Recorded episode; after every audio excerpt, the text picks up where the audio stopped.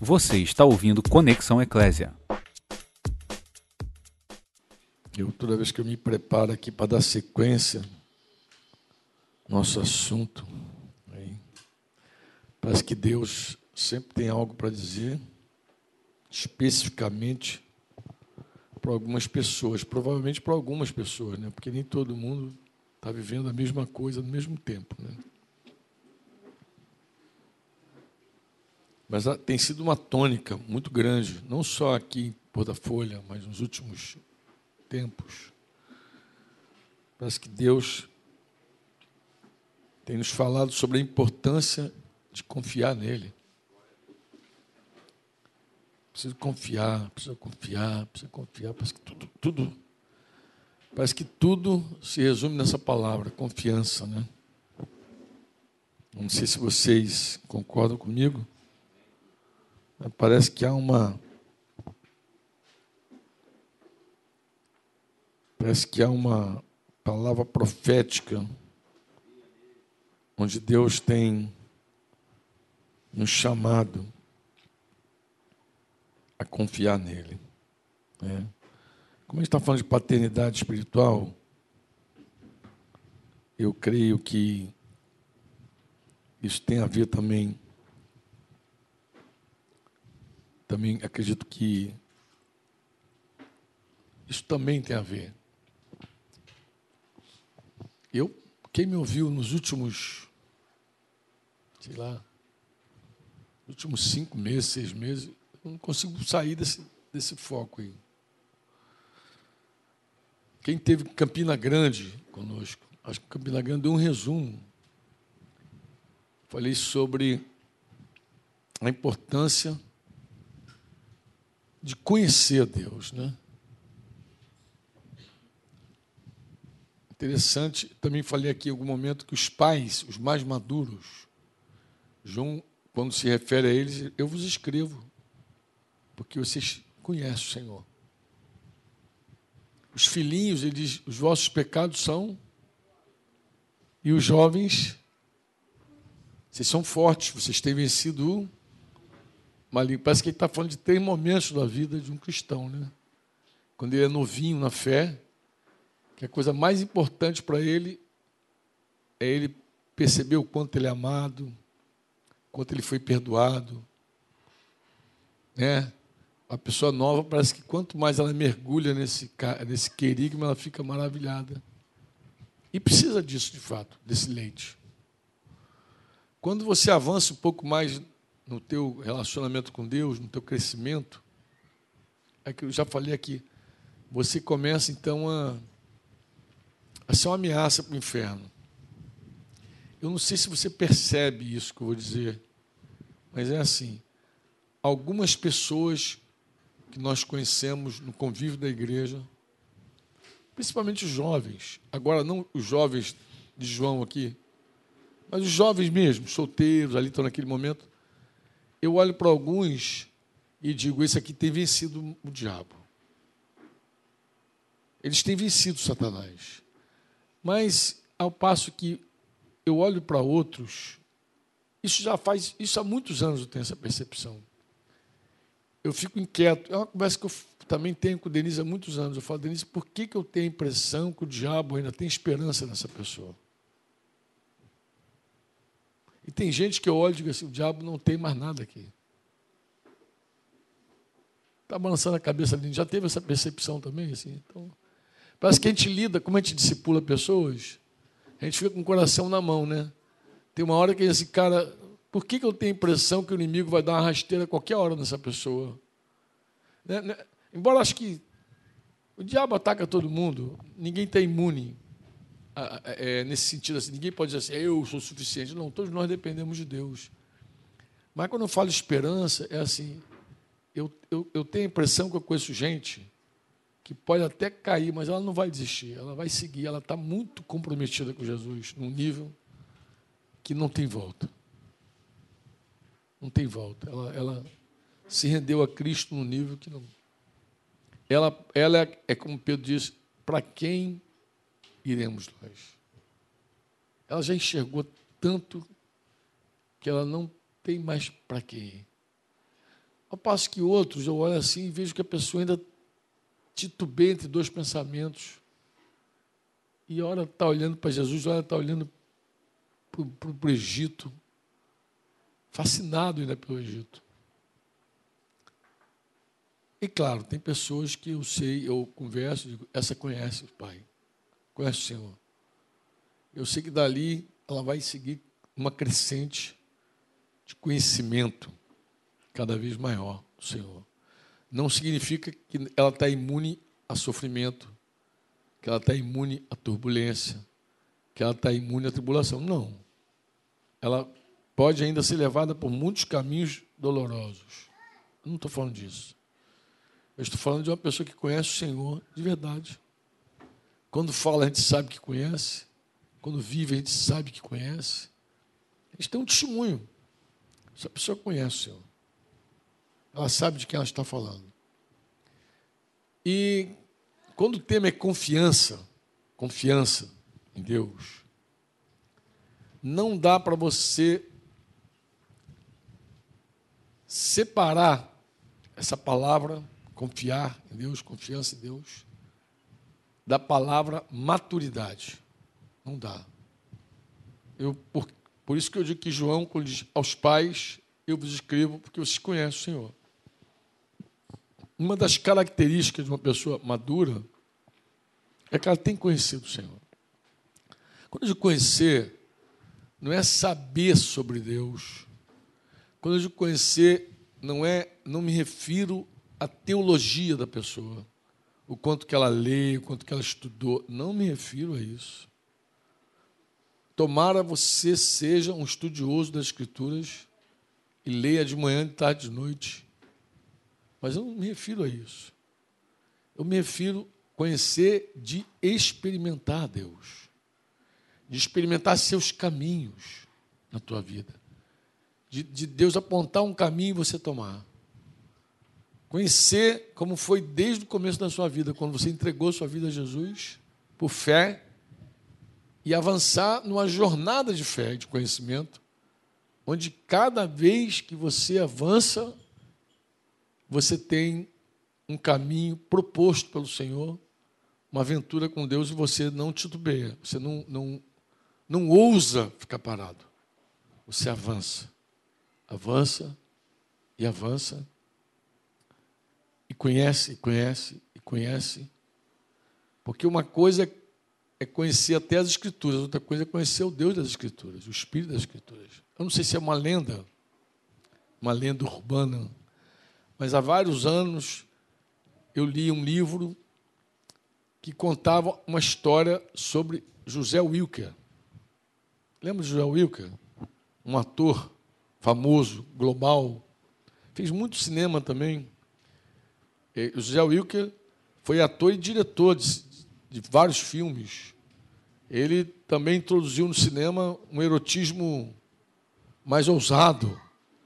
Foi ele que gravou pela primeira vez com Sônia Braga Dona Flor e seus dois maridos, dentre muitas obras do Zé Wilker. E Zé Wilker era um cara, era um dramaturgo, era um cara de teatro.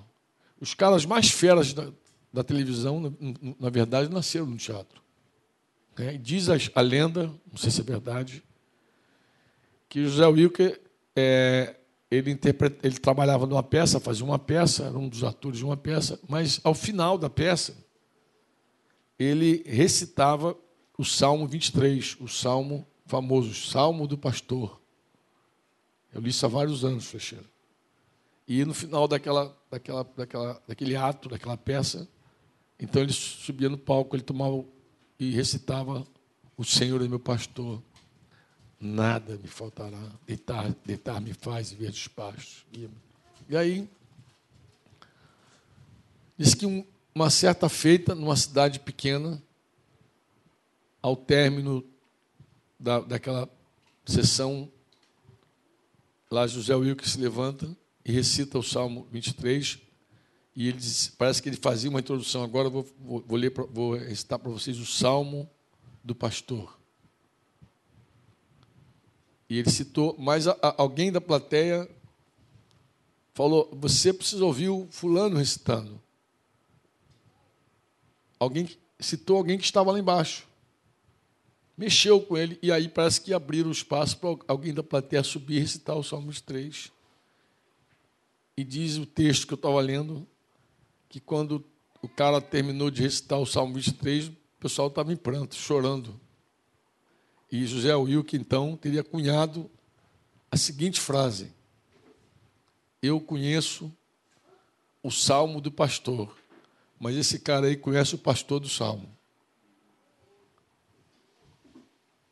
É uma diferença muito grande de você conhecer só a letra e de conhecer realmente de quem a letra fala. E não dá para conhecer de quem a letra fala só estudando as Escrituras. Você precisa ir muito mais além. Você precisa dar passos de fé e mergulhar numa experiência profunda com Ele. Então, eu, eu não vou conseguir avançar sem falar isso contigo. Quero ler um texto contigo que está em Isaías. Guarda esse texto no teu coração. Isaías 30, versículo 15. Eu posso ler o 16 para você entender um contexto, mas o 15 é o texto-chave. Diz assim o profeta: Porque assim diz o Senhor, o Santo de Israel, que, que ele está dizendo para nós? E vos converterdes e sossegardes, está a vossa salvação. Vou ler NVT depois. Na tranquilidade na confiança, a vossa força, mas não o quisestes. Vou pegar NVT.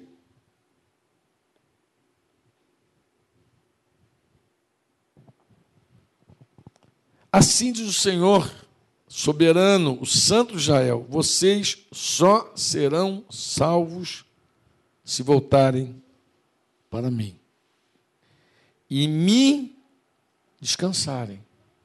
Na tranquilidade e na confiança está a sua força. Mas vocês não quiseram saber.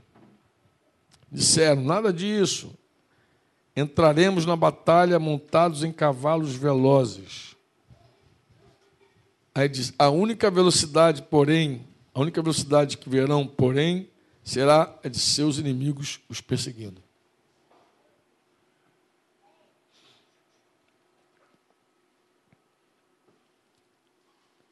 Em vos converterdes. Vocês precisam descansar em mim. A força de vocês está na tranquilidade na confiança. Vocês não têm força quando vocês lutam na própria força. Já citei isso aqui mais uma vez, né? Você não tem força quando você luta na própria força. Então a força depende disso. Todos nós enfrentamos muitos problemas na vida. Na verdade, a nossa vida é um problema desde que a gente começa, desde que a gente nasce. Né? Nós somos carregados de feridas. O profeta Isaías diz uma coisa parecida, diz que é ferida do pé à cabeça. Ontem, hoje de manhã, nós ouvíamos aqui a história de uma família lá do povoado de, de, de Palestina, onde a gente tem ido. E a Rose tava, conhecia alguns dados assim sobre a família, mas também os irmãos já tinham ouvido também a própria família. Que sofrimento, que tristeza, que drama, que problema. Meu Deus. E aí nós estávamos falando sobre mulheres que são espancadas até desfalecerem. Isso é muito comum aqui. Desmaiar de tanto apanhar. Que terrível, né? Ah, tem um caso aqui em Porta Folha. Eu lembro claramente de uma mulher a igreja contactou, vinculou, levou uma surra, desmaiou, lembra? Que prenderam o marido dela, levaram. Lembrou, né, Lúcia? É, ele já está solto. Eu lembro até que havia um embate aí para soltá-lo e tal. Mas bateu tanto, irmã, a mulher desmaiar na rua, tanto apanhar. Estava falando dessa essa coisa horrível.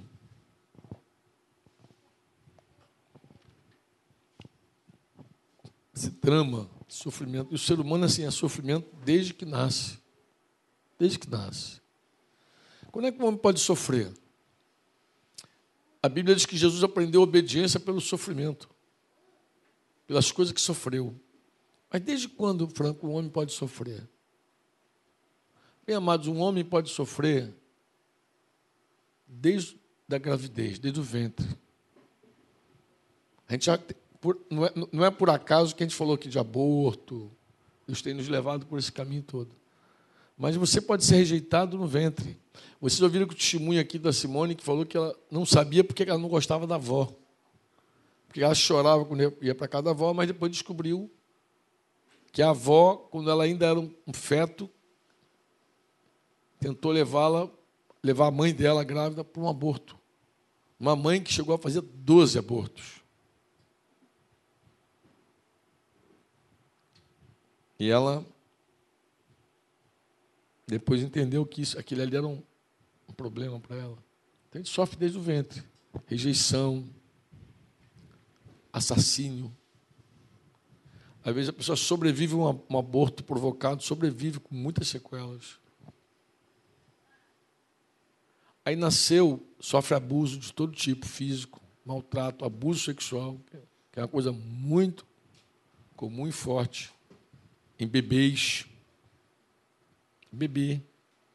Tem uns caras aí que tem tara só com bebê. Abuso. Às vezes a pessoa não sabe por que, reage a determinada coisa, depois descobre, depois lembra. Lembra. Estava conversando com uma irmã lá nos Estados Unidos, ela disse que cuidando de uma pessoa, de uma paciente lá, Menina muito cheia de problema no casamento. Confusa, sem saber quem ela era de fato. Sem saber se era um homem ou uma mulher. A mulher, sem saber se era mulher, se gostava de homem ou se gostava de mulher. Aquela dúvida total. E no auge ali da, daquele momento, ela descobre então que nas orações, buscando a Deus, descobre que ela foi abusada por um cara quando ela era pequena. E ela descobriu por obra de Deus mesmo. Ela lembrou assim tão fielmente dos fatos. Porque tem, tem dor que é tão grande que a pessoa quer esquecer para sempre, quer lembrar. Né? Ela lembrou. Fez tanto mal, né? Porque sempre tem um começo, né. Parece que. Ah, que a gente já. Mas sempre tem um começo. Sempre tem algo que nos, nos leva para aquele abismo. Entendeu? Sempre está. E, infelizmente, muitos já, já iniciam na infância. Depois vem a adolescência, juventude. Mas é assim, nós não somos apenas feridos pelos outros, pelo diabo, nós somos feridos também por nós mesmos. Nós também rejeitamos pessoas. Então nós somos rejeitados, devolvemos rejeição com rejeição. Nós abusamos, fomos abusados, mas em algum momento a gente abusa também. É assim ou não é? É. Você sofre um abuso, tu é garotinho, sofre um abuso, primo, sei lá, um cara mais velho, te, te futuca lá, daqui a pouco tu, tu quer devolver o futuca. Aí vai, aí começa a abusar dos outros também aquilo que você sofreu, tu começa a fazer os outros sofrerem. Aí nós somos resultado das feridas que nós provocamos, que alguém provocou em nós, e somos resultado também da ferida que nós provocamos em nós. Porque o nosso pecado nos fere também. Não fere só outro, fere a nós também. Então, no final das contas, a gente é ferida, mas é uma produção nossa também. Nós temos muitas feridas, algumas que nós sofremos outros, por outros e outros momentos a gente sofreu pelos nossos próprios atos. Porque nós abortamos, nós mentimos, nós enganamos, nós fazemos pacto com os demônios. Somos nós que fazemos. A gente que vai lá, faz o pacto com o demônio. Nós ferimos as pessoas. Nós somos capazes até de matar alguém. Eu conheço irmãos, mais de um, que quando se converteram carregavam consigo a dor de ter tirado a vida de outra pessoa. É muito ruim isso. Não só no aborto, digo, tirar a vida de uma pessoa adulta. Então, nós somos resultado de tudo isso aí. E Jesus entrou para nos restaurar plenamente. Você diz amém ou não? Você diz amém? Eu, eu, eu acredito que eu coloquei em algum momento no capítulo do livro.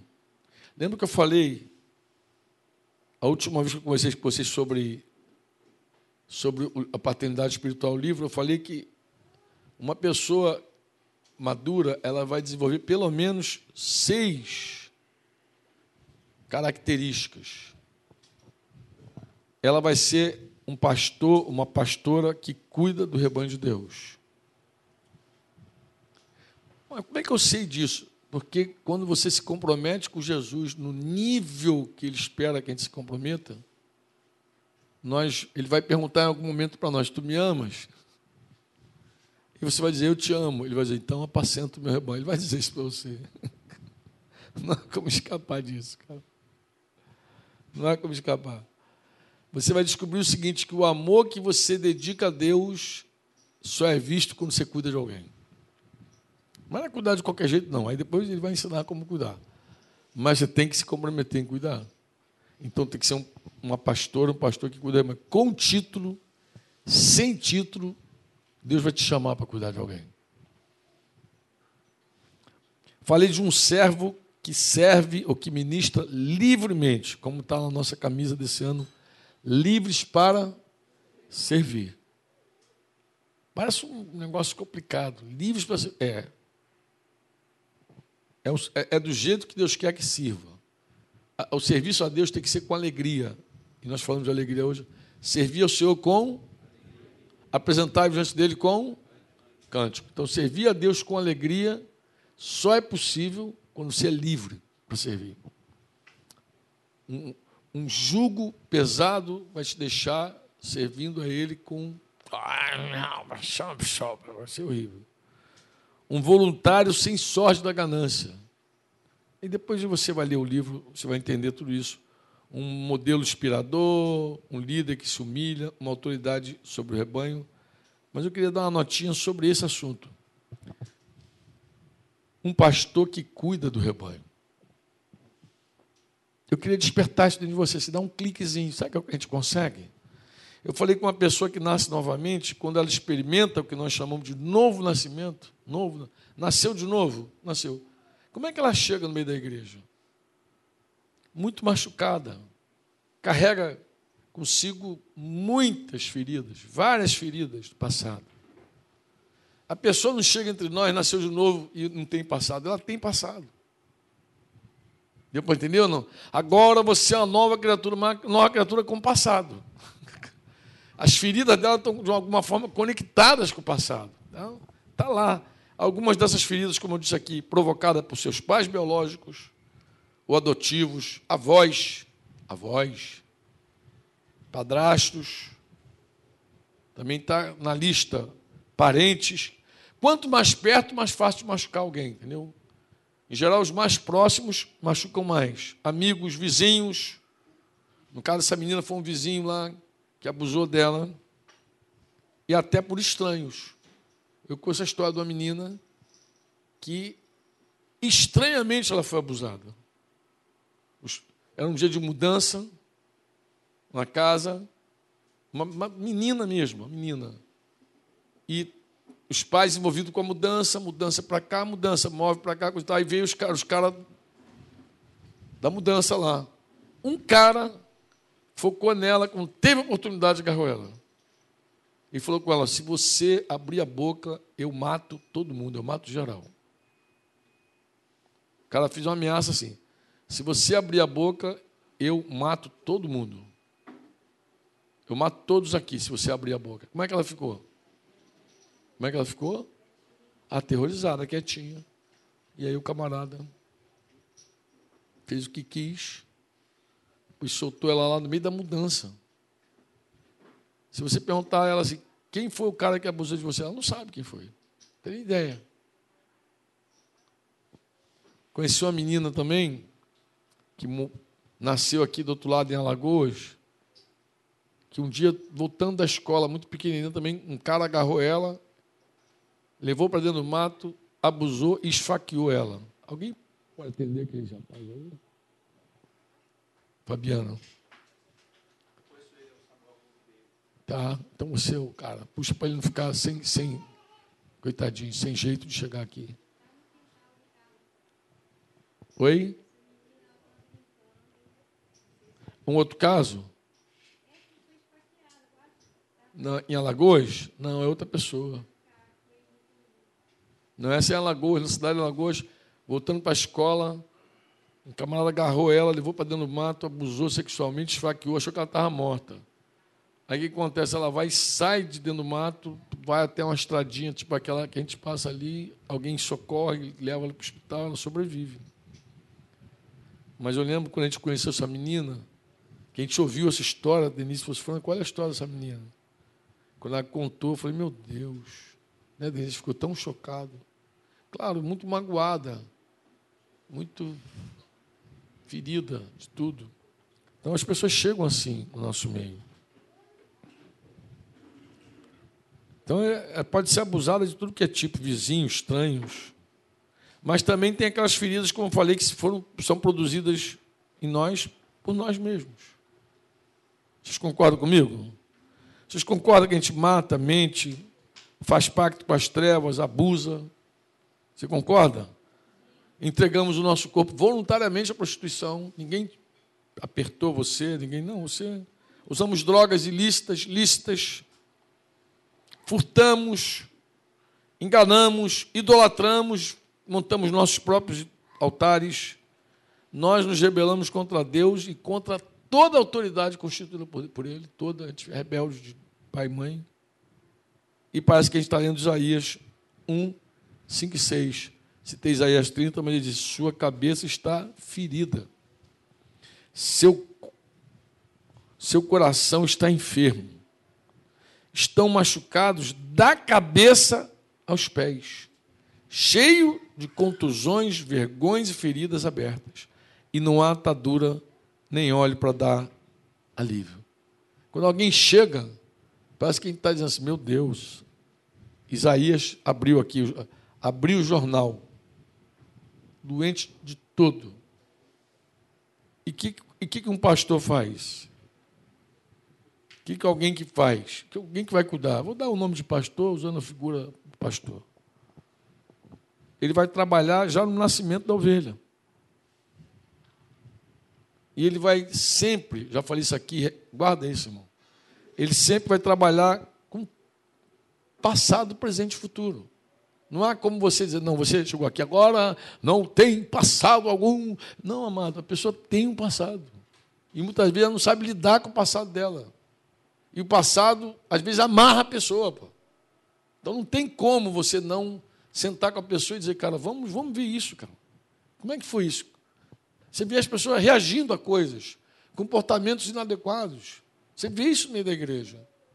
Por que, que fulano reage assim? Por que, que fulano se veste assim? Por que, que fulano fala assim? Por quê? Aí tu vai descobrir que ela tem uma, uma história, um passado. Ela tem um passado. Eu falei aqui dos rapazes, falei da graça, da formosura, lembra da sensualidade, das palavras lisonjeiras, da carência, lembra disso? Mas na verdade, tudo aquilo se desenvolve na pessoa também por conta de um monte de coisas. Eu falei com os rapazes depois em off, para alguns. Falei, amado, a graça que te cativa, daqui a pouco quer te manipular. A mulher usa a graça para te cativar, daqui a pouco ela quer mandar em você, quer essa mesma graça. A beleza que te fascinou, ah, que garota linda, daqui a pouco ela vai usar a beleza para te mandar em você. Toda aquela sensualidade dela, que levou você para a cama, daqui a pouco ela vai querer usar para levar você para outro lugar. Ela vai chantagear contigo, ela vai jogar com. Seja, um homem rendido a essas coisas, ele, tá, ele vai ter problema. Uma mulher fundamentada nessa porcaria, ela vai ter problema também. A gente não pode estar nessa base tão falsa da vida. A gente não pode construir sobre essa mentira, gente.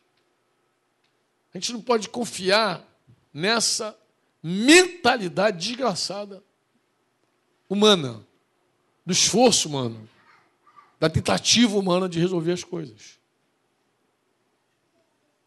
Da batalha que você empreende na sua própria força. Sobe no teu cavalo e diz que você vai enfrentar o inimigo com os teus cavalos ferozes. Eu vou dizer qual a única velocidade que você vai ver. A única velocidade que tu vai ver é dos teus inimigos chegando em você e puf, te jogando para o chão. Porque esse é o, é o resultado de quem luta na sua própria força. E um pastor vai dizer: vamos tratar de tudo, o teu passado, o teu presente, o teu futuro. Como é que, como é que quem cuida da pessoa, como é que ela lida com o passado da outra? A palavra-chave para o passado é restaurar. Restaurar. Não é apagar. Deus não faz um, uma regressão. Ah, quando eu falo hipnose, quando eu falar três, tu não vai lembrar mais. Isso é história. Deus vai dizer assim: volta lá e restaura. Está magoado com teu pai? Então vamos resolver isso. Esse relacionamento não pode ficar quebrado. Tá, tá com o coração fechado para tua mãe? Não vai dar para seguir adiante assim. Isso não funciona. O coração dos pais precisa se converter aos filhos, dos filhos aos pais, e aí a gente precisa andar. Eu ouvi um homem aqui em Porto da Folha, que ele falou assim, foi que eu queria abrir meu coração contigo. Um irmão. E ele começou me contando os pecados dele, cabeludo, assim, cara, começou a rasgar. Veio um dos dias aqui, a palavra acertou ele, falou assim, pô, cara, precisa abrir meu coração contigo, embora. Começou a falar. Mas, a primeira coisa que eu perguntei, ele foi o seguinte, falei, amado, é, o, quem é que te cuida de você, fulano? Ele já sabe tudo isso? Pô, Franco, o que, que acontece? Aí começou, aí ele abriu um, parênteses. Cara, eu eu não consigo mais. Algo quebrou entre eu e o fulano. Falei, ah, como é que foi isso? Não, não sei, tem alguma razão? Não, cara, de verdade, eu não tenho nenhum motivo assim que explique eu ter fechado o meu coração para o meu discipulador. Ah, não tem nenhum motivo, não. Talvez, porque eu sou um cara assim muito rejeitado, acho que ele me rejeitou em algum momento, ou sei lá, alguma coisa, alguma coisa Aconteceu, eu falei, ah, tal. Ele fechou o parede e seguiu contando as misérias todas. Ele, acho que ele esperava eu falar do, do, das muitos pecados dele. E eu falei, cara, eu queria falar contigo sobre o teu principal problema. Ele, e yeah. é. Falei, o teu principal problema é que você não tem para quem abrir teu coração. Você não, você não, não, não tem quem vai parar teu vômito. O diabo, antes de atrair você, de te empurrar no buraco, vou usar essa figura. Obrigado, Espírito Santo. É exato o que eu vou te falar. Você está preso por cordas humanas, laços de amor. Isso é o vínculo. Eu expliquei para vocês aqui, botei o tijolinho aqui, lembra? Você está bem vinculado numa igreja. Você tem laços que te prendem, de amor. De... O diabo não pode te empurrar quando você está ali agarrado nas cordas e nos laços. O que, que o diabo faz? O diabo pega a faquinha dele assim, corta um laço, tic, corta outro, tic, corta outro, tic, vai cortando. Quando cortar a última corda, ele vai, mané, puf, te empurra em qualquer abismo. Porque você já não tem onde segurar mais. Ele entra no avião, corta teu paraquedas todinho e te empurra.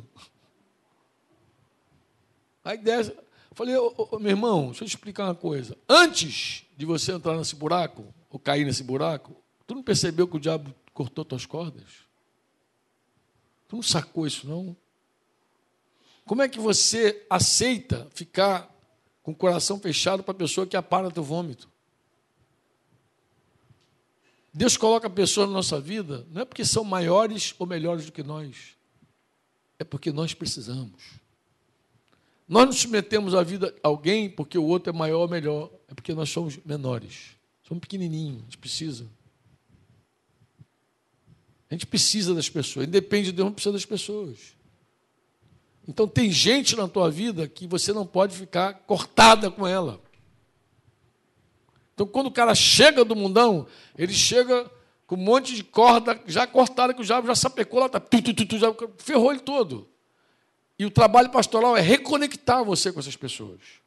Teu pai, tua mãe, tambá, mamá. Aí vai reconectando as pessoas que exercem autoridade na tua vida, vai reconectando, pá, pum, vai restaurando. Mas tem aquelas pessoas também que você matou no coração porque te ofendeu, te machucou, sei o quê, te abusou. Aí também vamos, essas pessoas são importantes. Por que eu estou falando isso? Porque tem gente que não é importante mesmo. Como assim, Franco?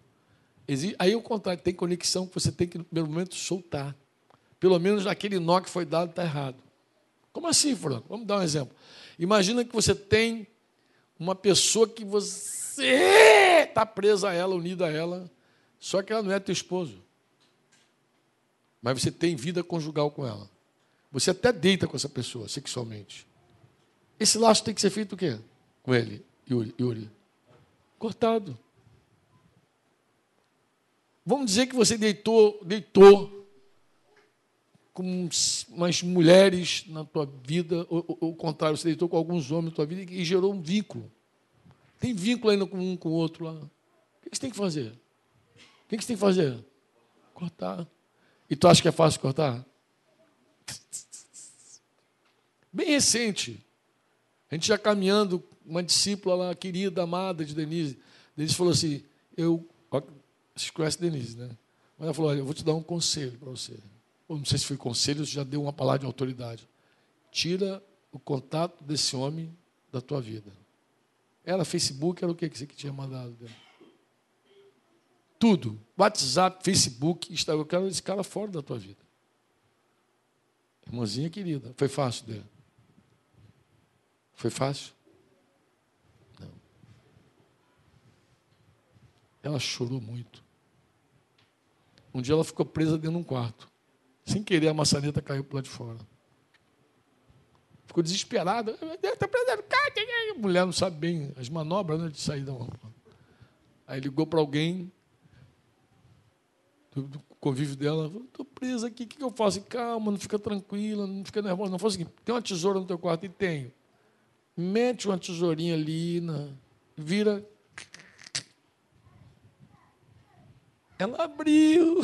que coisa linda. Imagina até a carinha dela. Assim. Mas ela falou assim: na hora que eu saí, o Espírito Santo falou comigo. Lembra que eu, eu falei que Deus fala por meio de muitas circunstâncias também? Deus falou com ela: você ficou presa uns minutinhos no teu quarto, ficou desesperado, doido para sair.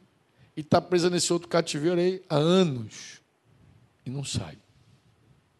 Então, como pastores, nós sabíamos que aquele laço tinha que ser o quê? Cortado. É por isso que eu digo, uns precisam ser cortados, outros reatados.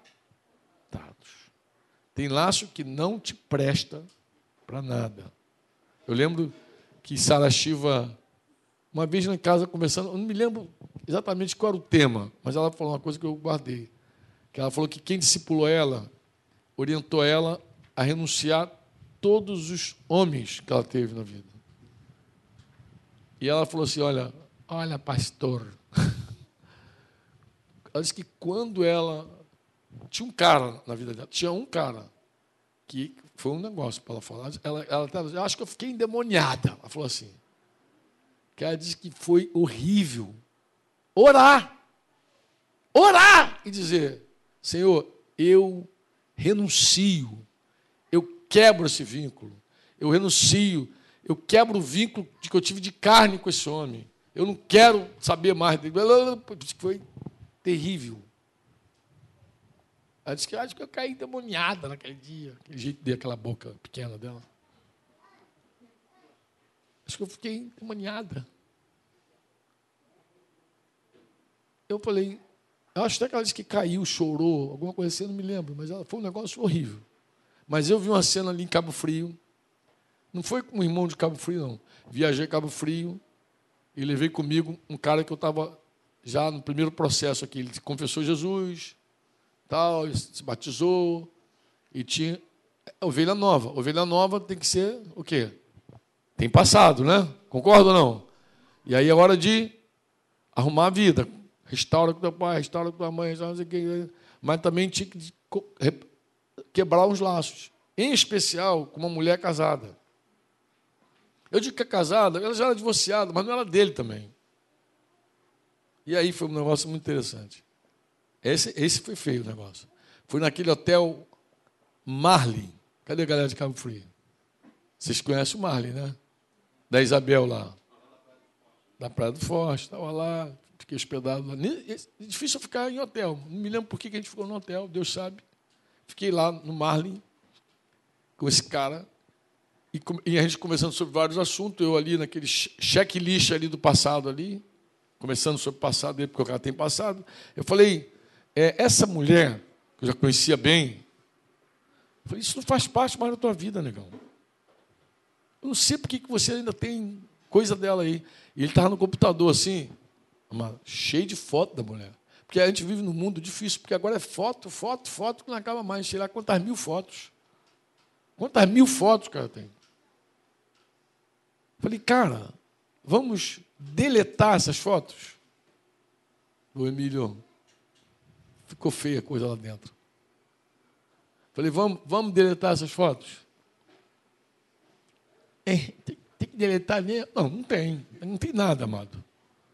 Só se você quiser continuar no processo de libertação, de cura, de restauração. Você quer? Não quero. Então vamos começar. De... Começa aí. Aí ele vai, abre o computador e começa. Lixeira. Só ouve barulhinho de.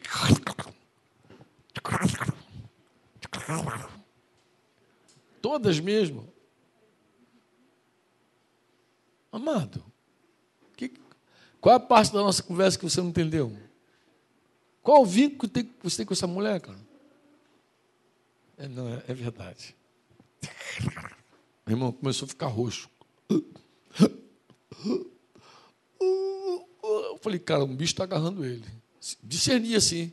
Não foi nenhuma visão espiritual. Eu falei, alguma coisa está agarrando ele. Eu falei, solta ele em nome de Jesus. Ele, oh, puf, caiu para trás assim, computador para um lado, nem sei se quebrou o computador. Soltou ele. Ele. Falei, tá vendo, rapaz, como é que são as coisas? Ele, um negócio agarrou na minha garganta aqui. Ele era todo saradinho, assim, surfista, todo malandrinho, assim. O negócio ficou, ficou punk. Não, com esse cara eu aprendi uma coisa muito interessante. Ele tinha um pé de maconha em casa. Não, aprendi. Ele tinha um pé de maconha em casa, um dia ele foi lá. Aqui, tá, nesses processos tem que jogar um monte de coisa fora também. O né? que, que, você, que, que Deus falou? tem um pé de maconha lá em casa. Falei, vamos lá na tua casa. E aí, aprendi um negócio maneiríssimo com ele. Não, verdade, a gente aprende. é sempre dando e recebendo, não tem como, né? E eu falei, meu lindo, o que, que tu faz com essa maconha? Ele. Porque, na verdade, é o seguinte: um pé de maconha, o cara não fuma um pé de maconha. O cara não pega uma folha de manhã, dobra e vou fumar um baseado. Isso não rola. A folha tem que ser, passar por um processo. Falei, como é que você faz o processo? Não faço. Falei, você fuma? Não. Então por que, que você tem esse pé de maconha? Para cultuar. É o meu culto. Ele falou, Franco, ninguém tem pé de maconha para fumar em casa. É para culto para curtir esse meu pezinho de maconha. É uma maconha para ser adorada, para ser cultuada. Para dizer, eu tenho um, um pé de, de maconha em casa, marihuana. Adoradores de marihuana. Não, mas eu nunca entendi, Léo, por que o cara tinha um pé e não vai fumar? Falei, está cultivando? Não. Mas por que então? Aqui, é meu culto. Falou assim na lata. Não, ele não usou nem outra palavra, não, amado. Ele falou, meu culto, eu cultuo. É um altar. Eu falei, isso então não é um pé de maconha, é um altar da maconha. Isso aí. Ali você se ministra. Já tinha ouvido isso alguma vez, Flash, na vida? Falei, lembrei agora. Sempre tem umas coisas novas, né, cara? Não, ele usou a palavra culto. Ele falou assim, na, na culto, na lata. Não, isso aqui é um culto. Fica aqui curtindo aqui, né, maconhazinha e tal.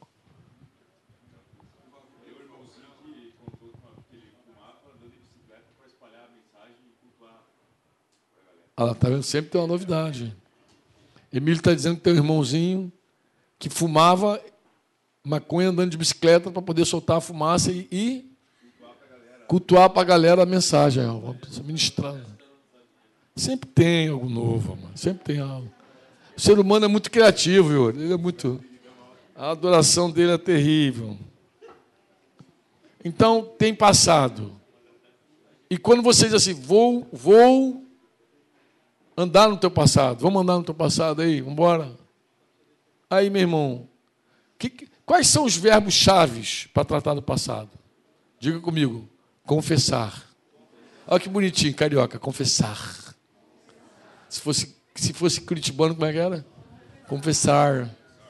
Confessar. Como é que é o, o, o, o, o sergipano falando? É igual o carioca. Confessar, confessar. Você sabe o que é confessar? Confessar, sabe o que é confessar? É um curitibano tentando falar confessar. Essa é boa, né? Essa é boa. Essa é boa. Certo. Certo. Verdade. Então brinco.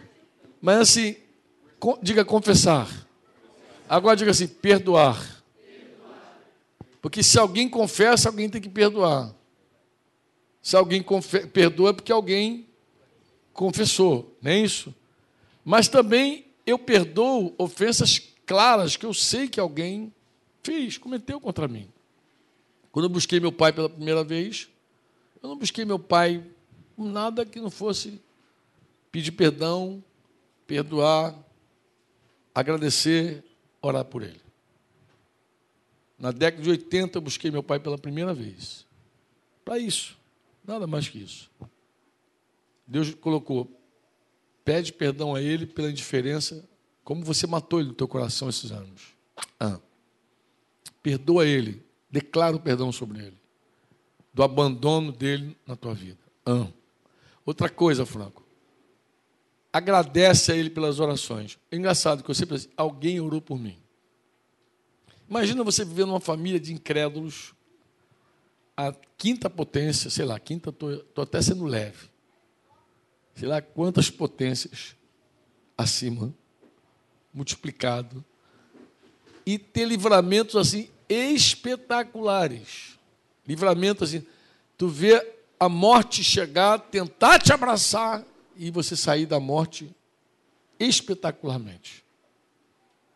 E ver um monte de colega tombando, tombando, tombando, tombando, tombando. Os meus principais amigos não passaram dos 30 anos de idade. Os caras mais fechados comigo. Um deles, eu já estava casado com o Denise quando ele morreu. Foi um pouquinho antes da minha conversão.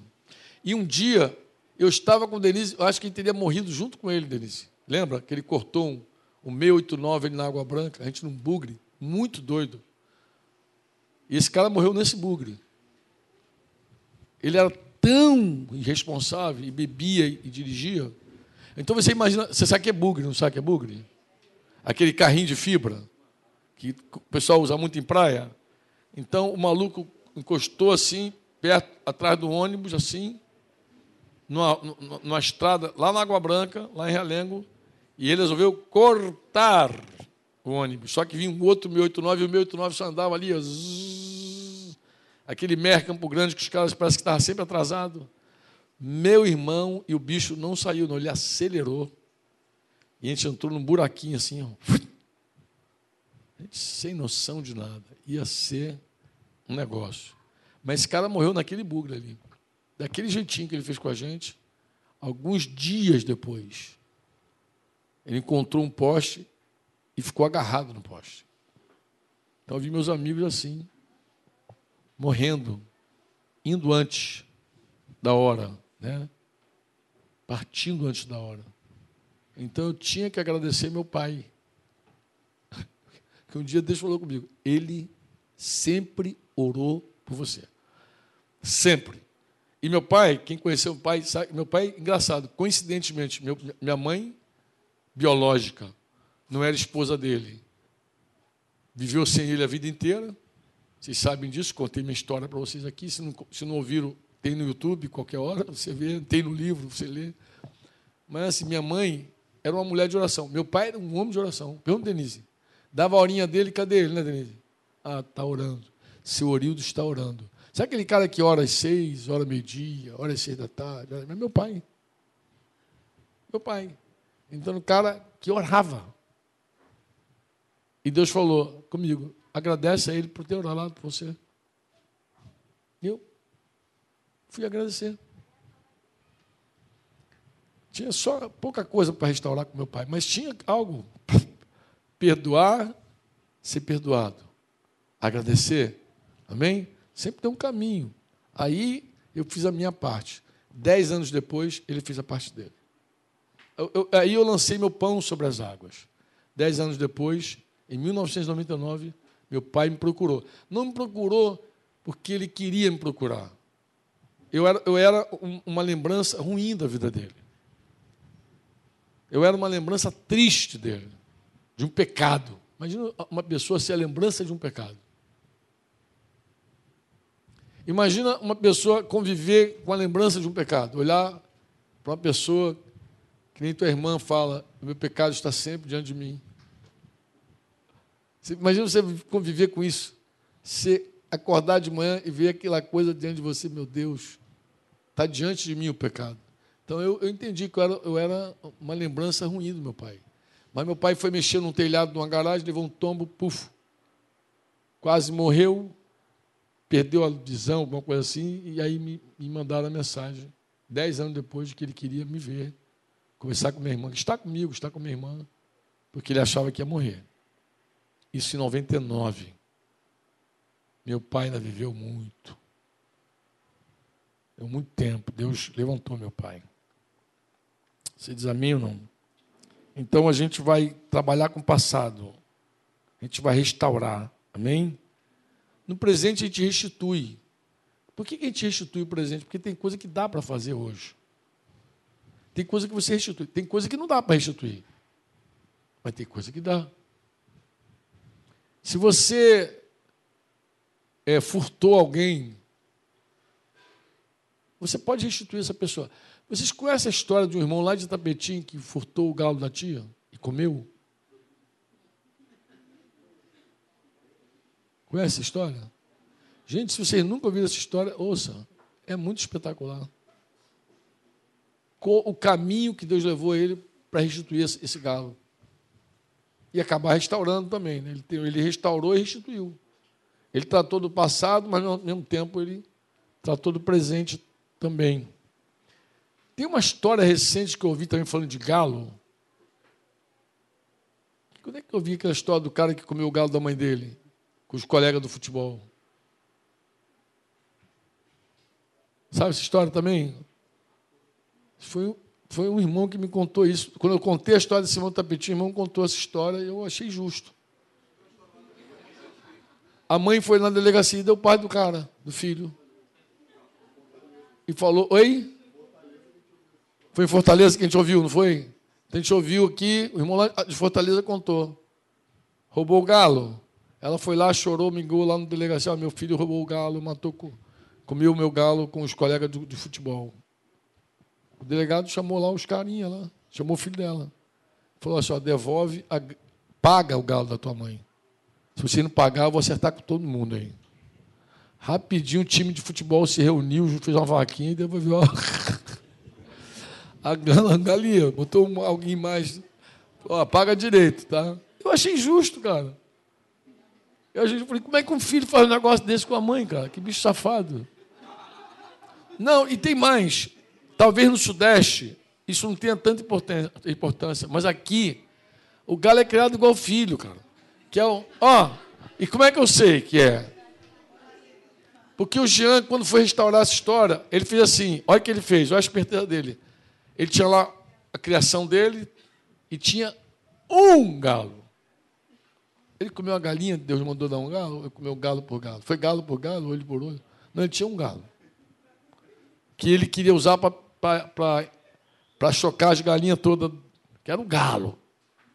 E ele falou assim: Senhor, eu vou levar para lá três galinhas. Deus, não, o galo.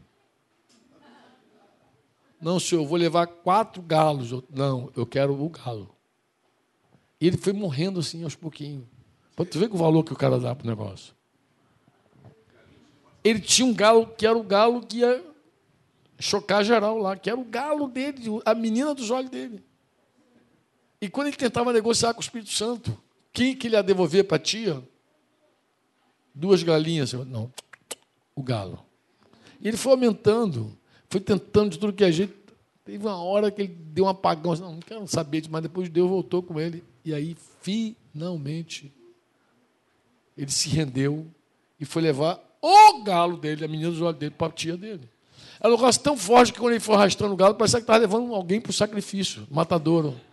Disse que os próprios parentes ficaram, o que está fazendo com o galo? Todo mundo sabia que era o galo dele.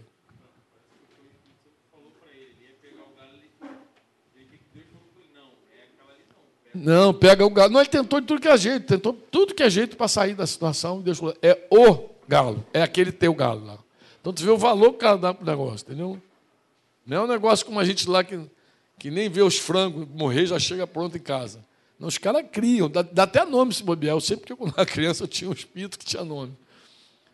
Aí pinta pato, então dá nome. Aí dá nome, né? Aí vai embora. Aqui, se tu perguntar a Samara, o nome das, das cabrinhas, ela vai dizer tudo. Ela dá nome, crianças dão nome. Abelha? Essa é engraçada, né? O irmão roubou uma colmeia do outro lado. Roubou, roubou as abelhas. Ah, graças a Deus os irmãos estão voltando já. Foram rápido, hein? Os irmãos roubaram. Um irmão roubou. Isso aí foi legal. Porque ele roubou e ficou naquele peso, né? Falando de restituição, de restauração. E ele, hum, hum. E o líder dele, na, no grupo pequeno dele lá na cela, dizia assim: bom é, é criar abelha, porque ninguém rouba. E ele dizia para o cara assim: não, rouba sim. E o líder esquecia, esquecia a história. Aí voltava de novo. Bom mesmo é criar abelha que ninguém rouba. E ele dizia, não, mas rouba sim. Daqui a pouquinho, uma outra reunião, duas achou que o cara tinha esquecido, o cara mandava de. Bom mesmo é criar abelha, cara. Ninguém rouba abelha. Ele rouba sim. Aí tem uma hora que ele não aguentou. Mas o, o drama desse cara da abelha é maior por quê? Porque, como ele roubou a abelha do amigo dele lá, e o cara, quando. O cara fez uma promessa: se eu descobrir quem me roubou, eu mato.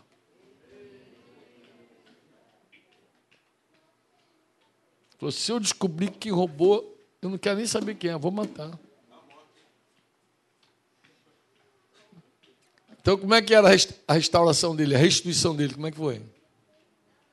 Foi fácil? Não, mas teve um dia que ficou muito claro para todos aqueles irmãos de Tapetim. Quem vai em Tapetim agora no próximo final de semana, pode até. A gente pode até levantar essa lebre lá, se vocês me lembrarem, a gente bota os irmãos falar. Conta a tua miséria para o Franco não ficar contando, conta você mesmo.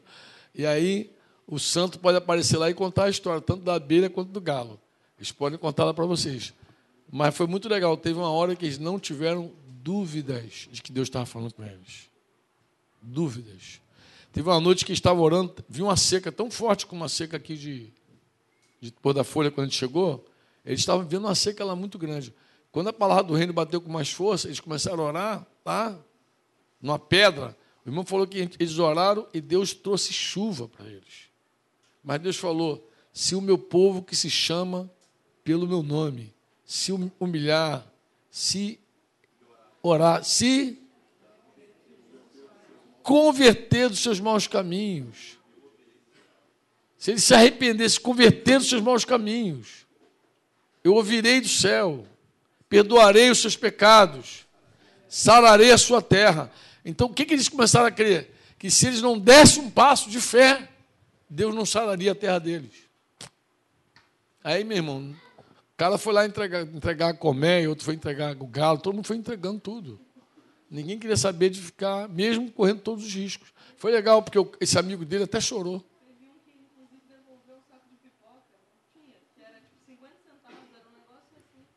Tita, foi tanta restituição que eu não, não me recordo. São várias coisas. Eles restituíam tudo. Tudo. Mas eu, eu, li também sobre a história dos avivamentos, eu li que entre os morávios, os caras devolviam um ovo se a galinha do vizinho colocasse no quintal deles. Eles não queriam nada que não era deles. Tinham uma, uma consciência de Deus muito grande, da presença do Senhor muito grande. Consciência. Então tem passado, tem presente, tem futuro. Diga futuro. Diga futuro. O que a gente faz com o futuro da pessoa, mano? A gente semeia o futuro. Então, eu, a, a, o verbo para o passado é restaurar. E aí, se você for igual a Andriele e botar letra A, A1, A2, se bem que é B1, B2 ontem, né? A1, A2, ela vai colocar assim: é, eu preciso, no passado eu preciso restaurar, mas para restaurar eu preciso confessar, perdoar tal. E restituir para o presente. Né? Eu, eu, quando vou restituir, eu tenho que dar alguns passos muito práticos, certo? Inclusive confessar também. Mas semear é a palavra para o futuro. A, a, a, a estrada que a gente vai andar amanhã, a gente constrói hoje, a gente pavimenta hoje, a gente não pavimenta amanhã. Tudo que você vai fazer amanhã, você semeia, você pavimenta hoje. Eu falei com alguns de vocês aqui que vieram conversando sobre a vida pessoal, sobre o coração, sobre estar interessado em alguém, tal. Eu conversei pelo menos com dois ou três para dizer a mesma coisa. Eu penso que o teu tempo é de, é de, é de semear. Tem coisa para restaurar, tem coisa para restituir e tem que semear o futuro. Então, teu tempo não é tempo de amores. Pega a chavinha no teu coração, entrega na mão de Jesus. Jesus só desperta o amor quando chegar a minha hora. Toma. Fala para Jesus fazer assim, ó, com a chave. Para ele só entregar quando for a hora. Aí, quando for a pessoa certa, abre meu coração. Se não for, tranca meu coração. Estou trancadinho aí. Até ensinei essa oração para a irmãzinha também. Falei com ela, filha, teu coração não é de pedra. A promessa de Deus tirar o teu coração de pedra e te dar um coração de, car de carne. De carne. Mas uma oração você pode fazer. Qual é? Senhor, eu entrego o governo do meu coração a Ti. Se não chegou o tempo de amor, não é tempo de amor e acabou. Bola para frente, vamos embora. Mas a hora que chegar a pessoa certa, está na tua mão a chave. Abre. Porque outra coisa que desgraça a nossa vida, desgraça a nossa vida, é essa coisa chamada ansiedade. Eu, eu achei muito interessante o Simar começar hoje falando sobre alegria, Simar. Achei muito interessante. Eu falei, cara, como é que eu tento fugir disso, mas não consigo fugir. Não é verdade. Às vezes eu tento falar assim, oh, me dá uma trégua, eu quero seguir no assunto. Mas, mas como fugir do assunto? Como é que eu vou fugir do assunto?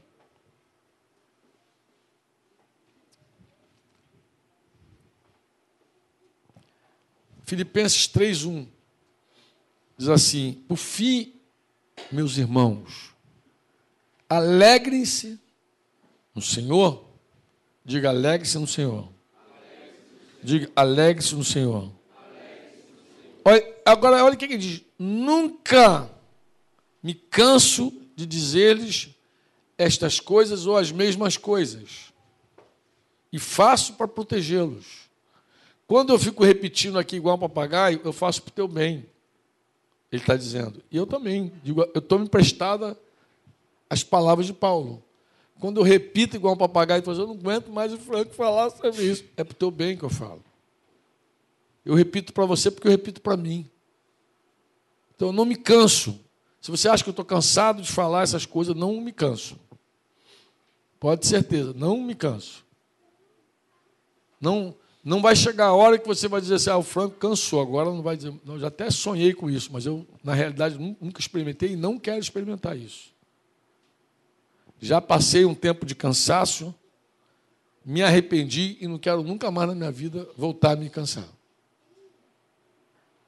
Paulo diz: Não nos cansemos de fazer o bem, porque a seu tempo ceifaremos se não desfalecemos. Gálatas 6.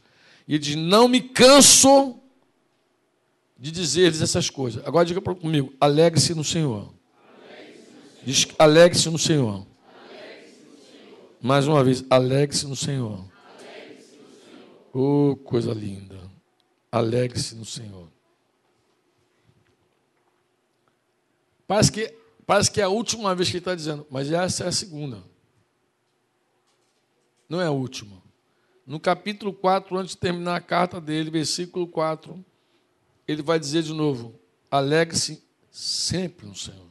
Esse cara está preso, escrevendo para a gente que está livre. Fala uma vez, li a segunda, agora estou lendo a terceira vez que ele diz: alegre-se sempre no Senhor. E ele diz: repito, outra vez digo para vocês o quê? Alegre-se no Senhor. Que todos vejam que vocês são amáveis em tudo que fazem.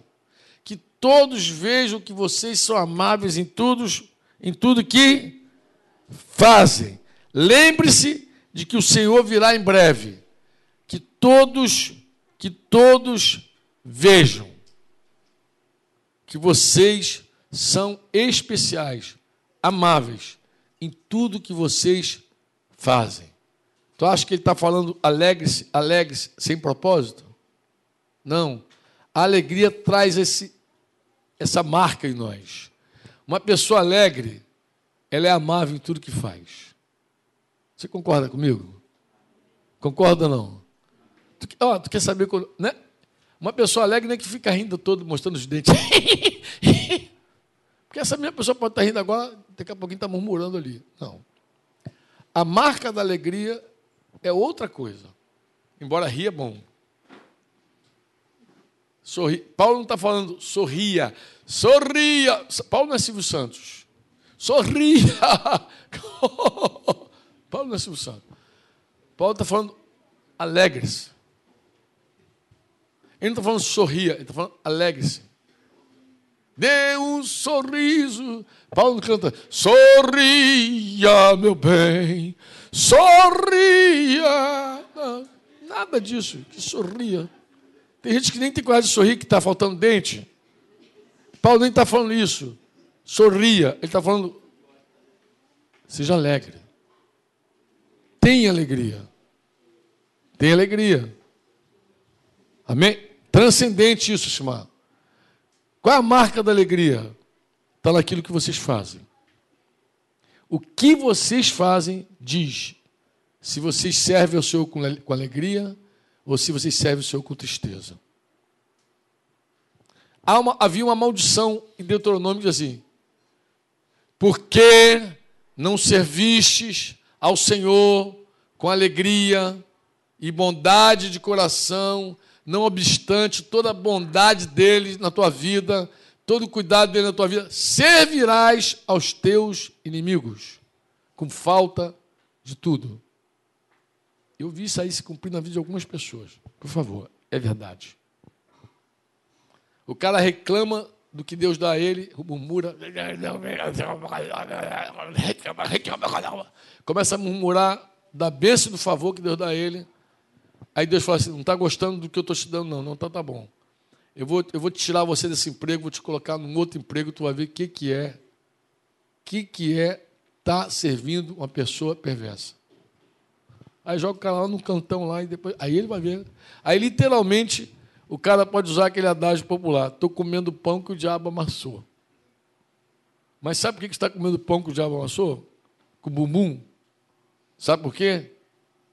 Porque quando Deus te deu o bem, você reclamou do bem que Ele te deu.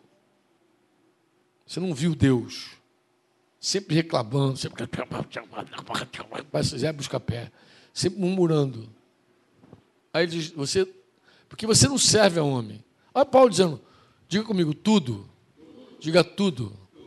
Tudo quanto fizer. Fazei de todo o coração.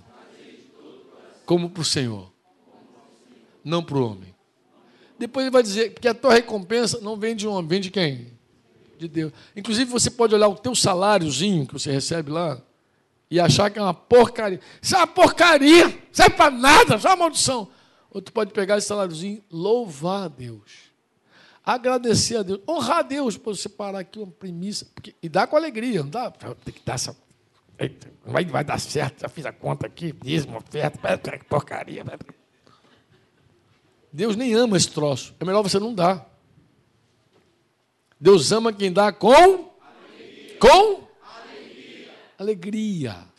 E alegria não é sorrindo para todo mundo ver na hora do ofertório. não. Alegria é como você faz. É como você faz. Diz que Caim separou uma oferta, entregou a Deus. Deus olhou para Caim, olhou para a oferta dele. Abel, Abel também separou uma oferta. Deus não rejeitou Caim porque ele não deu. Ele deu, mas foi rejeitado mesmo assim. Por quê? Porque Deus olha primeiro o coração, depois olha a mão. Deus olha para a tua disposição. E a maneira como você faz já diz tudo. Por que a maneira que você faz? Abel pegou a primícia do rebanho dele.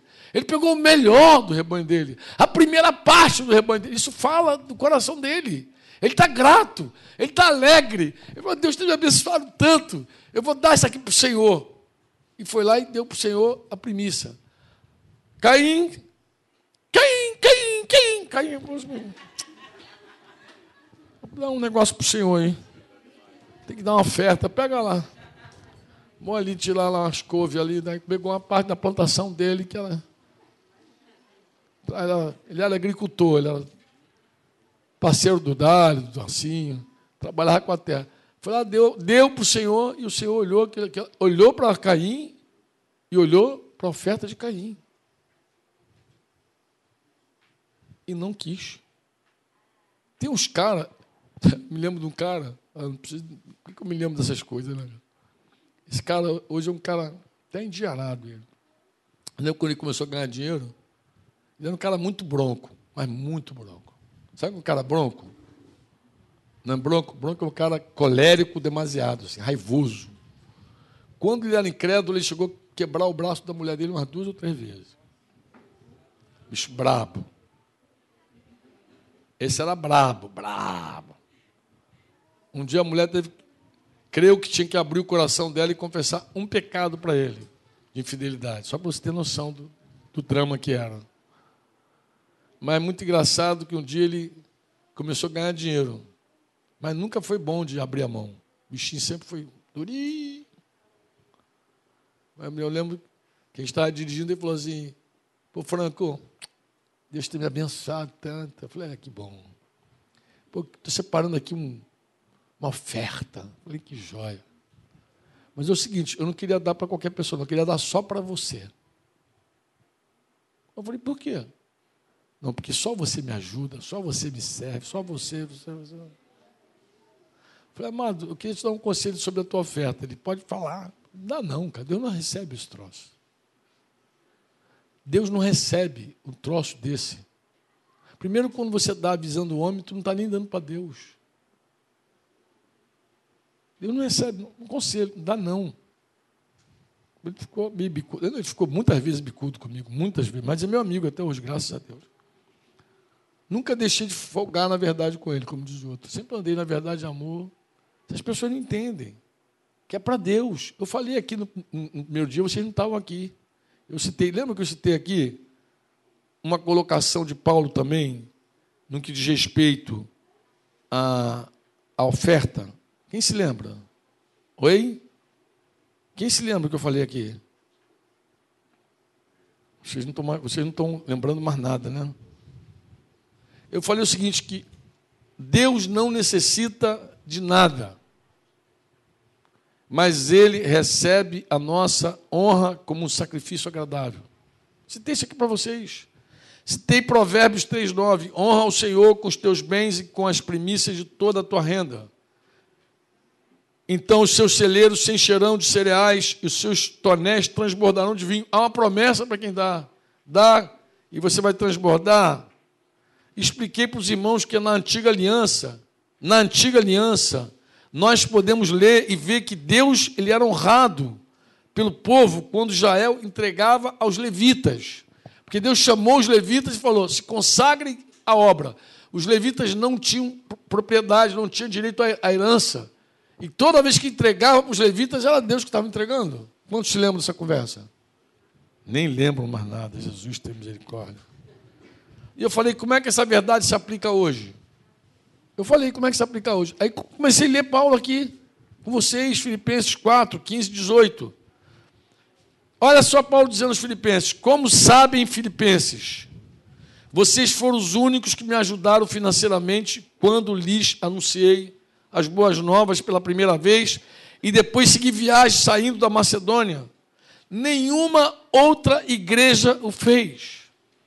Ou seja, vocês me ajudaram a primeira vez e ninguém mais fez isso. Nenhuma outra igreja fez. Ele diz assim: até quando eu estava em Tessalônica, vocês enviaram ajuda em mais de uma ocasião.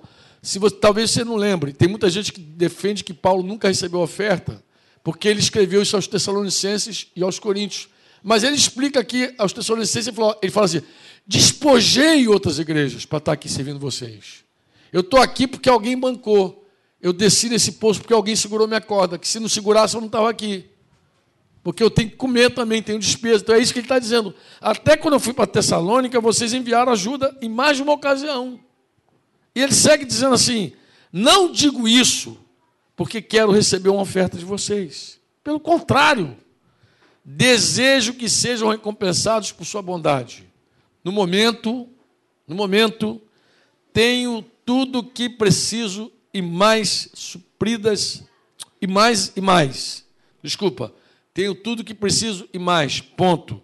Minhas necessidades foram plenamente supridas. Por meio de quê? Pelas contribuições que vocês enviaram por Epafrodito. Então eles mandaram dinheiro por Epafrodito, o povo estou suprido. Agora, olha o que, que ele diz sobre essa oferta lá dos Filipenses. Elas são. O que, que elas são? Um sacrifício de aroma suave, uma oferta aceitável e agradável a Deus. Ou seja, o que vocês enviaram para mim, buscando me ajudar, Deus recebeu. Se você enviar com alegria, Deus recebe tudo lindo e maravilhosamente, se com tristeza. E esse mesmo Deus que cuida de mim, lhe suprirá todas as necessidades por meio das riquezas gloriosas que nos foram dadas em Cristo Jesus. Eu mandei esse texto para uma judia, uma irmã querida, Vou citar o nome dela aqui, Keila Apfeld, casada com um homem chamado Guilherme. É uma irmã que a gente nem cuida diretamente dela. Mas ela olha lá para aquela bolsa da MD, ela já segura essa corda e manda recurso. E eu estava aqui com o Joelso, falei, Joelso, olha a bondade de Deus. Recebi aqui um WhatsApp de uma judia, de uma querida, enviando recurso. E eu, eu respondi para ela assim, ó, exatamente o que eu li para você, eu respondi, minha amada, Deus não tem necessidade de nada, mas Ele recebe honra quando você envia esse tipo de ajuda para o sertão. Falei para ela, todo esse recurso que você manda é para segurar a corda de quem está no sertão. Segura. E mandei para ela. Que Deus é que recebe. Eu falei, filha, Deus é que recebe. E ela deu um amém bem grande. Ela e o esposo, porque eu falo mais com ela porque é o nosso contato. Eu acho eu até penso que eu batizei essa menina em algum momento. Eu acho que fui eu que batizei no encontro da empresa dela lá. Eu, como eu batizei alguns, eu não tenho essa memória real, ativa. Mas eu, estava presente na conversão dela. Isso eu estava. Agora não me recordo se cheguei a batizar. Mas como vou dar um final aqui, falando do tema que o Simar começou. Tá bom? Tá legal ou não? Sim ou não? Sim ou não? Sim ou não?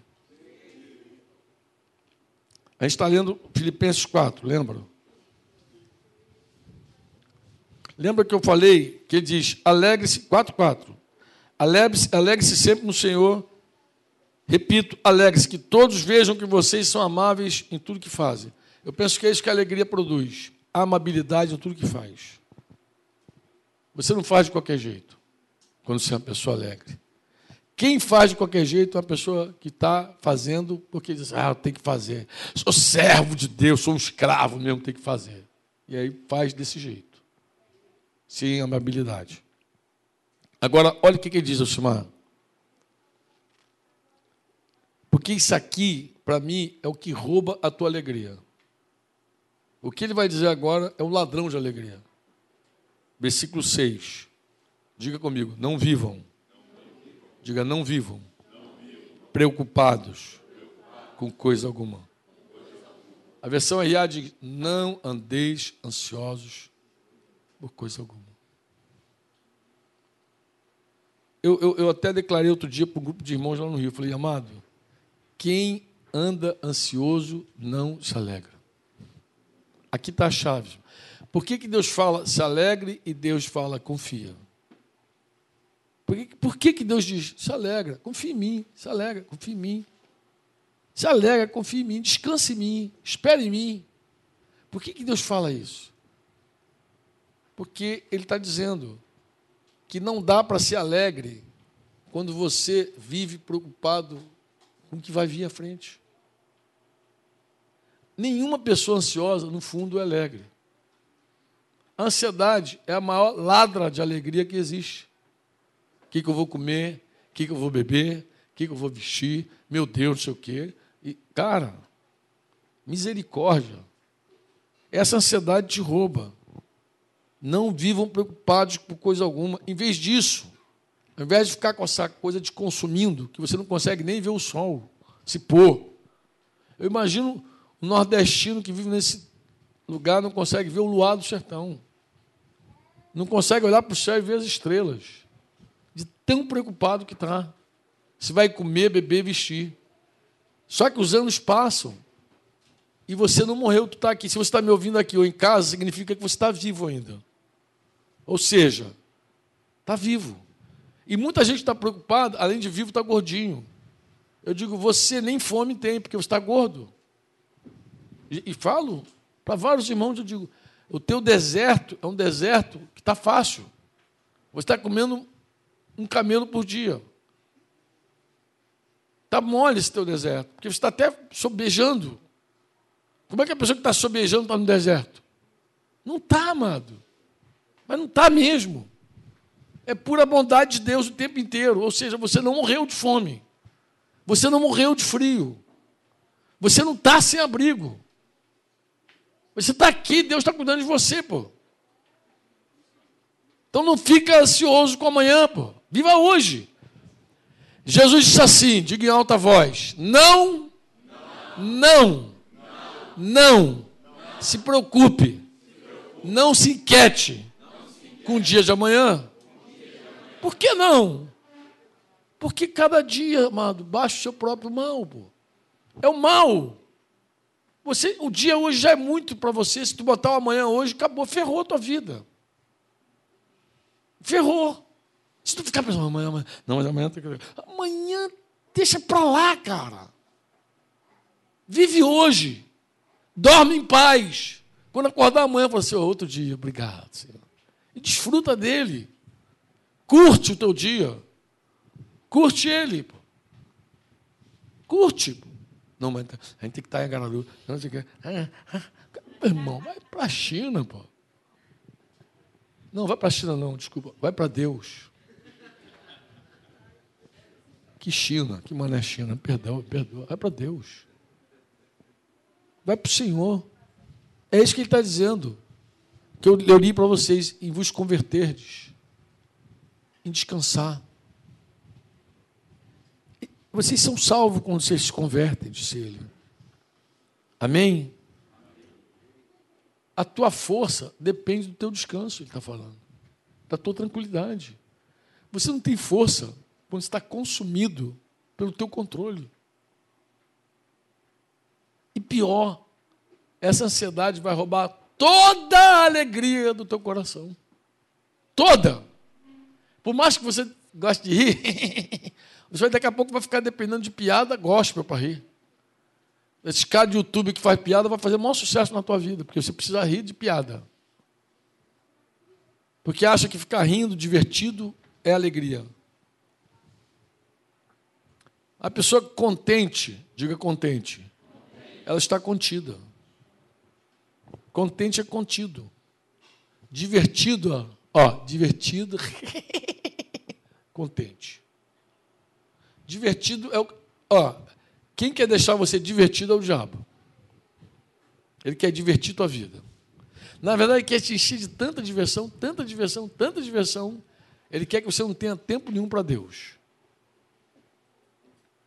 E depois que você estiver divertido, divertido, aí você acaba a diversão e vem todos os problemas, igual um, um caminhão.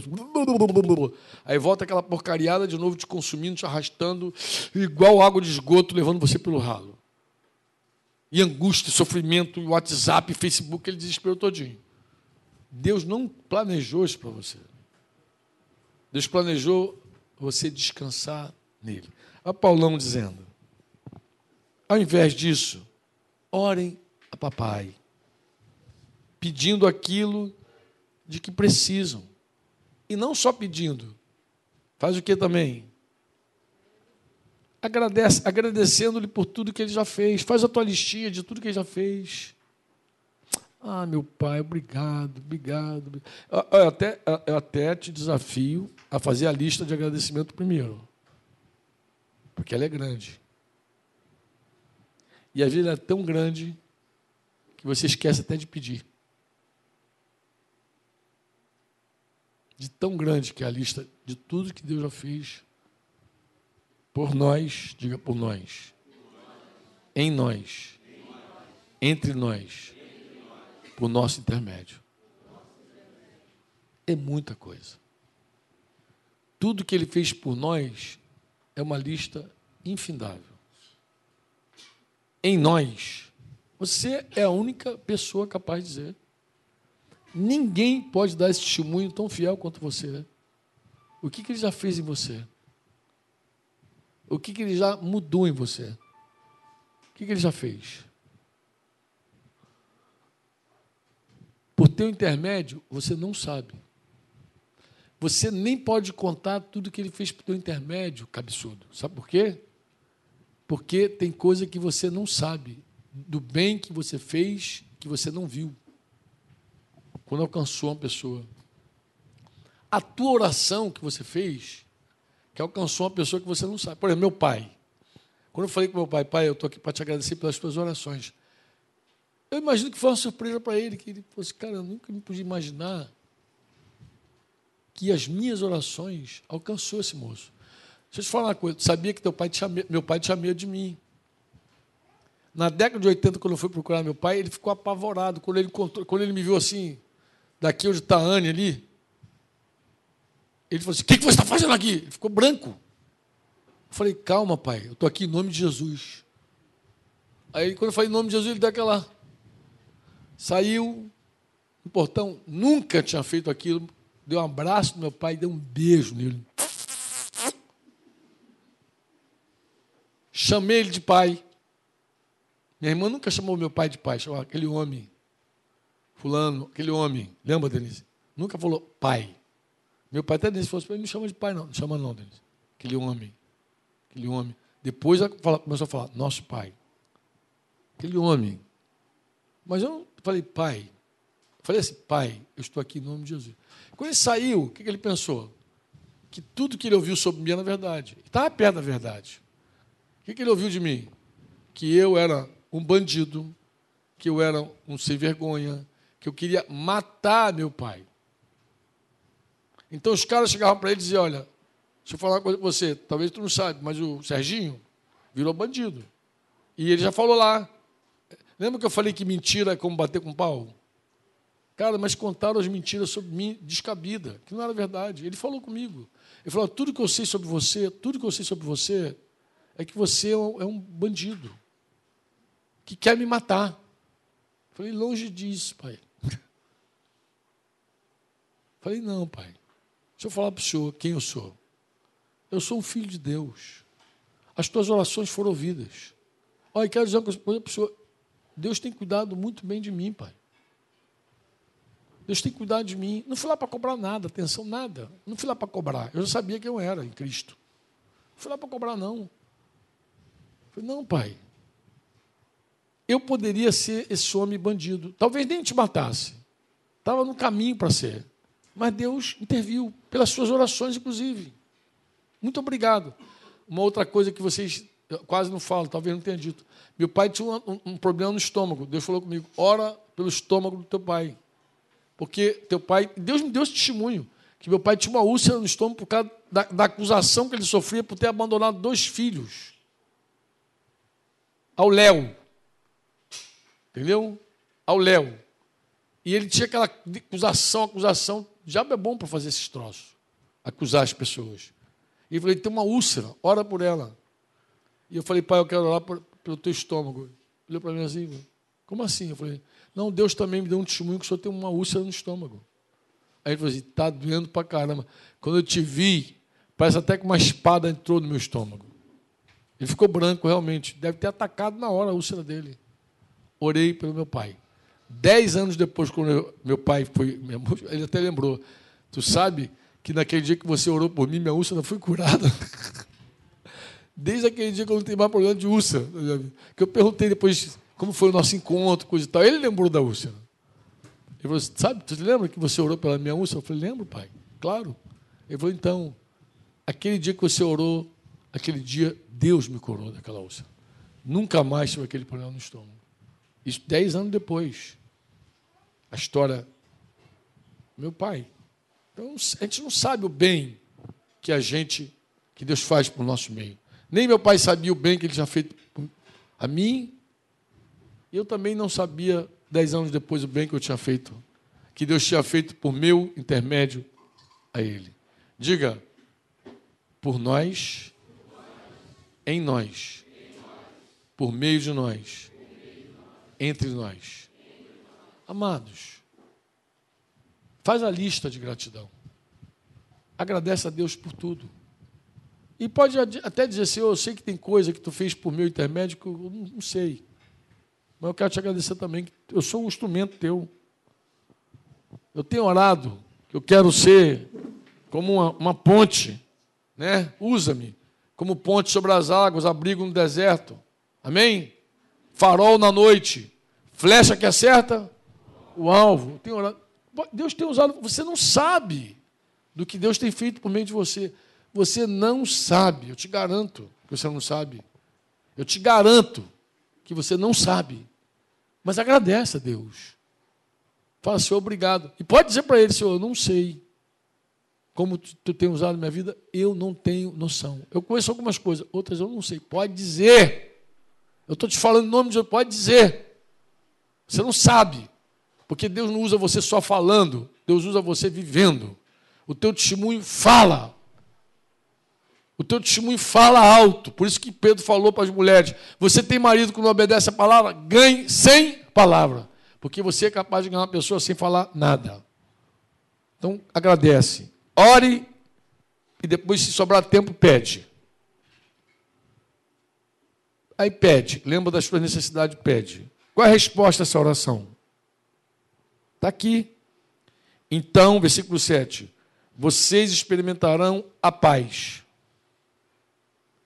A paz de Deus que excede todo o entendimento e que guardará o quê? O seu coração e também a tua mente. Ou seja, teu espírito vai ficar fortalecido e tua psique guardada. Porque como é que foi isso? Ah, eu estava tribulado, aí eu peguei e comecei a agradecer a Deus por tudo que Ele fez por mim, tudo que Ele fez em mim, tudo que Ele fez por meu intermédio, entre nós, na minha casa, no meio da, da comunidade dos discípulos, na cidade onde eu moro, no trabalho. Aí foi uma lista tão grande de agradecimento, depois eu até pedi umas coisinhas a Ele lá, mas, cara, eu fui tão cheio de paz. Cara, como Deus enche a gente de paz. Às vezes, ministrando uma canção ali, isso, uma, ali, alguém me falou esses dias aqui de algo, foi Ariel que me falou, acho que foi Ariel que falou. Eu fiz uma oração, mas depois me deu tanta paz aquela oração. Foi você que me falou? Quem me falou? Foi você, sim. Pô, eu senti tanta paz, Franco. Uma oração difícil, com uma resposta de paz. Imagina você fazer uma oração daquela que você não quer fazer. Mas Deus responde com o quê? Paz, estou contigo, minha filha, fica tranquila. Com paz. Amém? Paz. Eu tenho plena certeza que eu vou te falar. Esse é o primeiro passo para você conhecer a Deus. Como assim, Franco? Não ficar preocupado com nada. E a Ele em oração. Por quê? Porque isso não depende de você ter nenhum conhecimento teológico. O cara mais novinho aqui, o buraqueiro mais novo aqui, pode experimentar isso. A beiradeira também, se for. Mas você não é tão novinho assim na fé, mas. Se os primeiros passos da fé for só isso aqui, olha, na hora que o negócio ficar feio para o teu lado, fala com o papai. Ah, é? O que, que eu falo? Fala com o papai, o Bela agradece, tá? Cabeção. Pá! Dá um pedala Robin nele, manda ele agradecer, ajusta a orelhinha. Depois você pede. Faz isso. Aí o que, vai acontecer? A pessoa vai falar com Deus, vai agradecer a Ele, vai pedir e vai ser cheio de paz. Daqui a pouquinho vem a resposta de oração, ela vai experimentar a resposta de oração. Oh. Por que, que papai e mamãe não devem responder tudo ao filho? Porque se a gente responder tudo ao filho, a gente priva o filho de ouvir Deus, de conhecê-lo. O que, que você deve fazer com teus filhos pequenos, quando eles perguntar aquelas perguntas cabeludas? Vai, pergunta para quem sabe, meu filho. Quem sabe, pai? Papai. Ensina ele a orar. Quando ele pede aquelas coisas que você sabe que você não tem condição de dar, o que, você faz? O que, você faz? Ensina o caminho para ele. Filhão, deixa eu falar uma coisa para você. Papai não tem como te dar isso, não. Mas eu vou te, vou te, vou te apontar um caminho certo e certeiro. Se tu falar com ele, ele tem todo o poder e condição de te dar. Leva ele para Deus. Eu, eu tenho que me matar para dar para meus filhos. Você é um bobo. Quando você se mata para dar para os teus filhos, você priva dos teus filhos a experiência deles com Deus. Você é um bobo. Quando você se endivida para dar para os teus filhos, fica todo encalacrado para dar para os teus filhos, você priva teu filho de provar Deus. Ele tem que provar Deus. Ah, eu tenho, ajuda.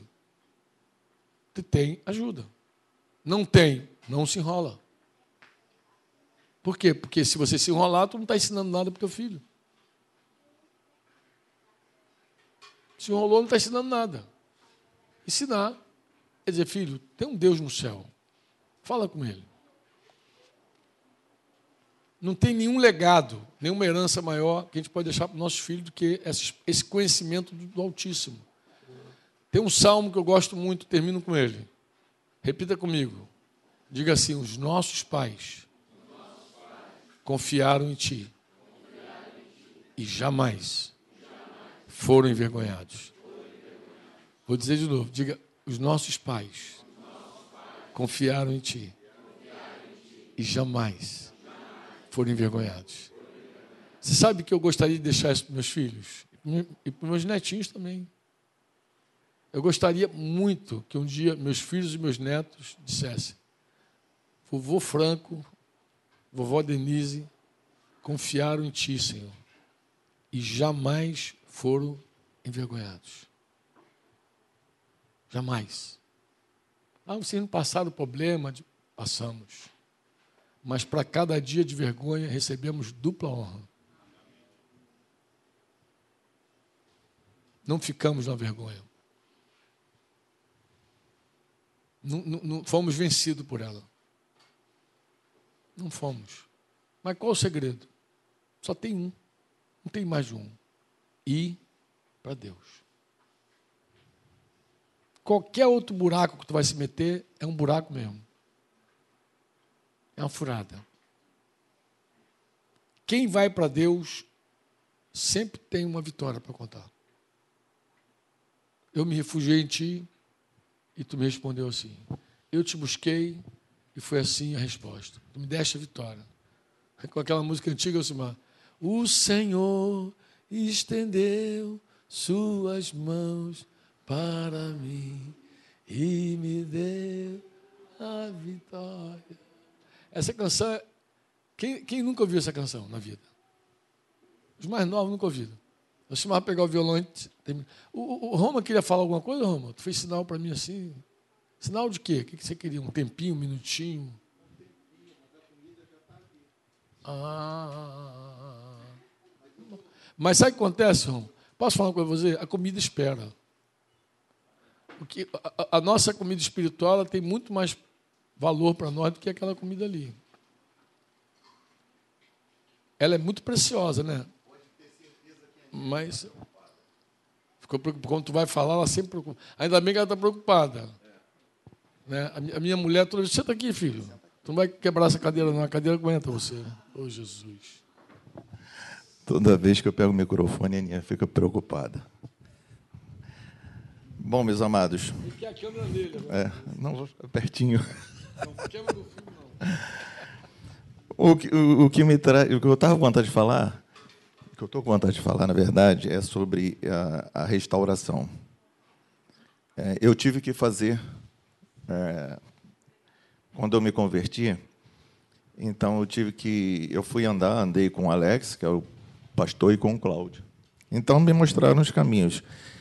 Quando você já está se converte com eu com 49, 48 anos, a restauração é grande. É, a gente anda em muito caminho errado mas algumas coisas me incomodaram.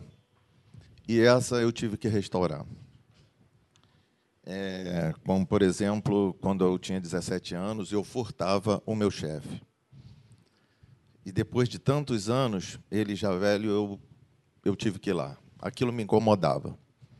E fui lá e abri o coração, falei para ele que eu era um novo homem e que eu precisava pedir perdão e me colocar à disposição para o que ele falasse, é, eu cumpriria.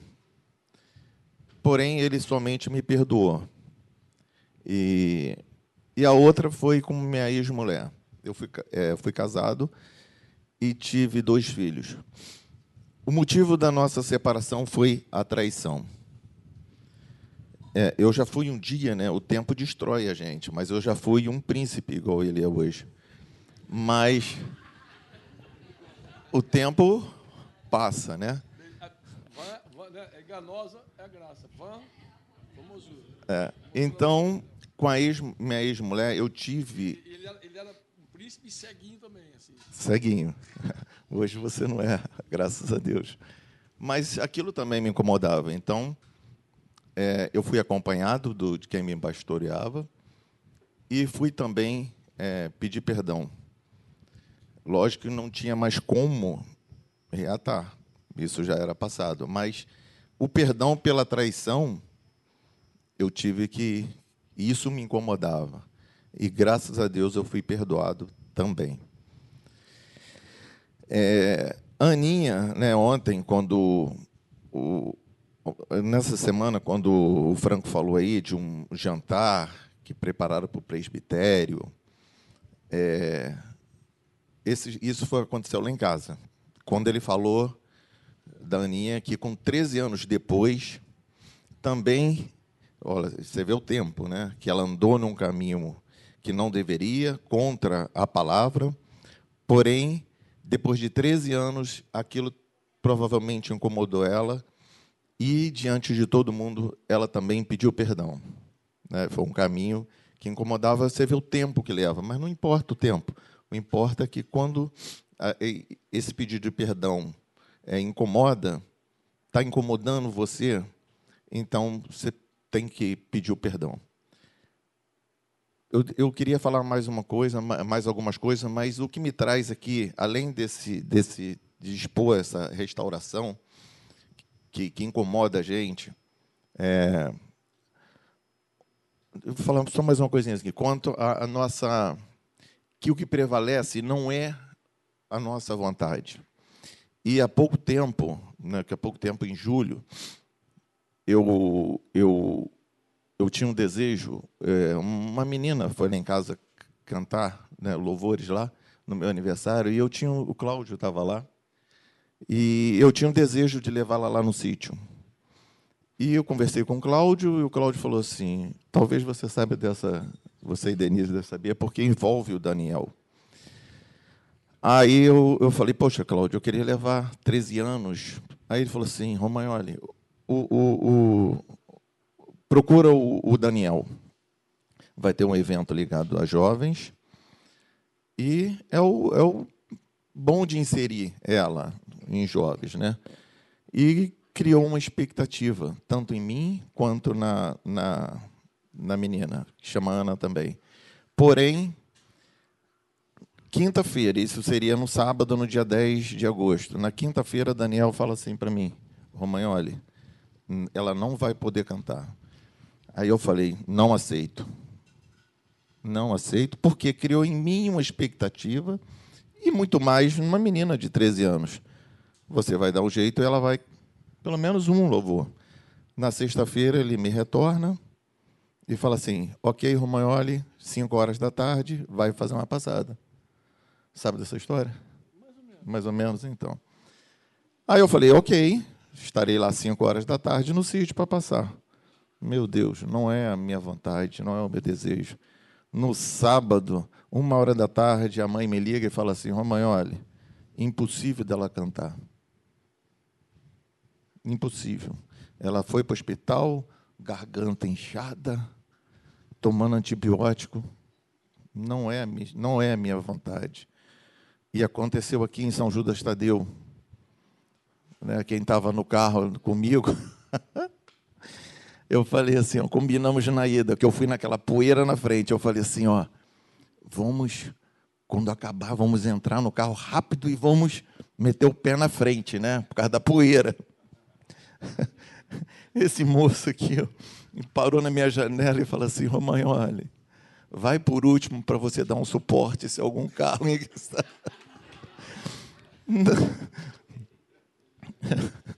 A irmã falou: tá vendo, irmã? Não é a nossa vontade que prevalece.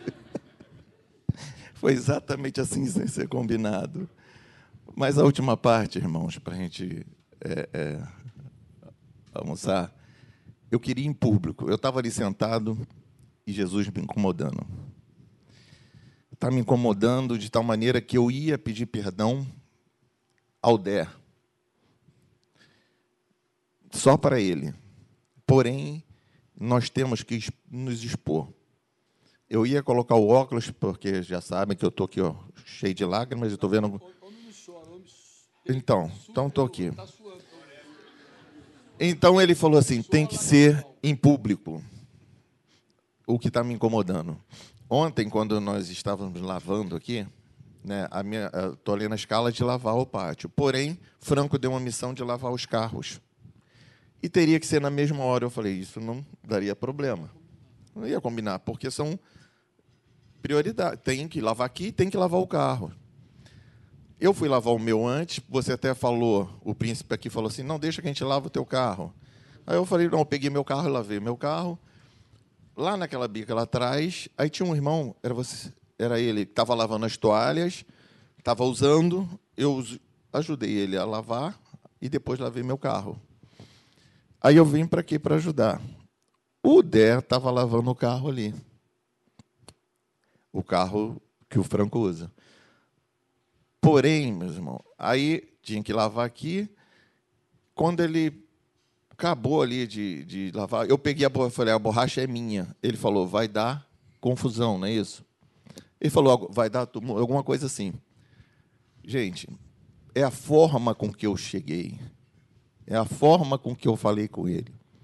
Então, Dé, poderia ser feito assim: eu posso pegar a borracha, mas eu não fiz eu peguei a borracha e ele estava usando a borracha. Eu teria outra forma. Aí eu pensei que só tinham duas torneiras. Quando você vai ver, a casa é rodeada de torneiras. Entendeu? Então é a forma com que. Talvez se eu falasse com ele, der, eu posso lavar isso aqui, quando eu for para ali eu uso a outra torneira. Mas não falei. Eu me apossei da borracha para lavar aqui. Poderia ser feito de outra forma. Então, por isso, Dé, eu te peço perdão em público. Eu aceito. Em nome de Jesus. Então, não deveria não deveria ser somente para você. Esse perdão eu deveria ter, devo pedir em público. Tá bom, meu amado?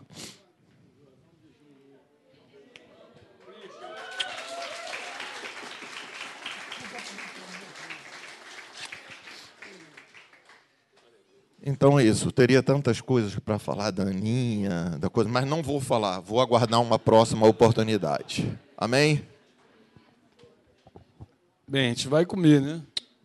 Bem, é, o Roma, para quem não sabe, eu, eu, eu, eu, penso, Roma, que um cara que se converte com a tua idade e que atuou como policial no Rio de Janeiro por tanto tempo, cara, tem coisa que para restaurar nem, nem concebe.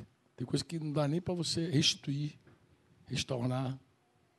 Tem coisa que foge da mão. Eu sei disso tem coisa que Deus encaminha realmente a gente para fazer dentro das nossas possibilidades, até restituir, como foi lá o caso do teu, teu ex-chefe. Então, é, quanto mais tempo, mais difícil. Quando Jesus falou para aqueles homens, quem não tem pecado, atira a primeira pedra naquela mulher adúltera, que foi presa em flagrância adultério, diz que os velhos saíram primeiro, Roma. Os jovens saíram depois. A grande verdade é que quanto mais velho, mais a gente acumula traça mesmo. Mas sabe o que é legal? É que não há pecado ou culpa maior que o seu amor. E não há nada que façamos que ele não possa perdoar. Já cantamos isso alguma vez. Não há força nessa terra que Deus não possa destruir, derrotar, e nem cadeias e prisões que ele não possa arrebentar. É assim. É assim. O Senhor é um homem livre, eu dou testemunho disso. E que o Senhor siga guiando você tudo que ele falar, obedeça. Isso é conhecer o Senhor. Conhecer o Senhor é experimentá-lo. Foi muito bom você ter vindo aqui, porque você ilustrou exatamente na prática aquilo que eu comecei falando. Que quem tem a letra não tem a prática, não tem nada.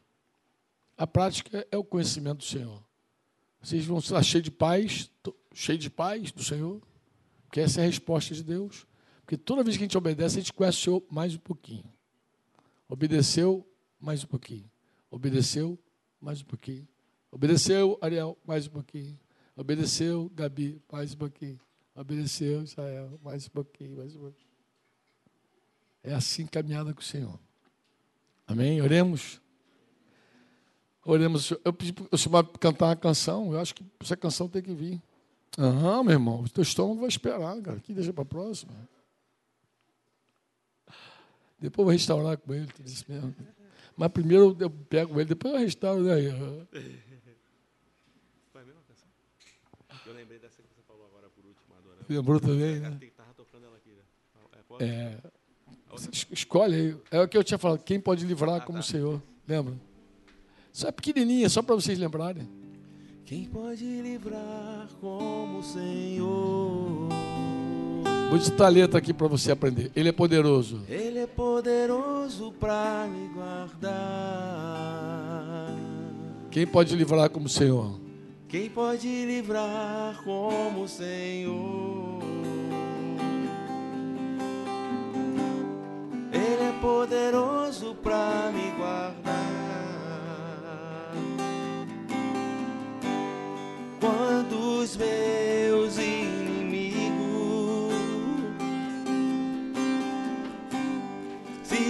levantarem contra mim. O Senhor estendeu sua mão para mim e me deu a vitória. Uma rápido. Quem pode livrar como o Senhor? Ele é poderoso para me guardar. Aleluia. Quem pode livrar como o Senhor? As primórdias, né, Lúcia? Ele é poderoso para me guardar. Quando os meus inimigos. Aí, isso aí Se levantaram. Se levantarem contra mim. Vamos dizer juntos: O Senhor estendeu sua mão para mim E me deu a e vitória. Me deu a vitória. Senhor, O Senhor estendeu. o Senhor estendeu sua mão para a vitória.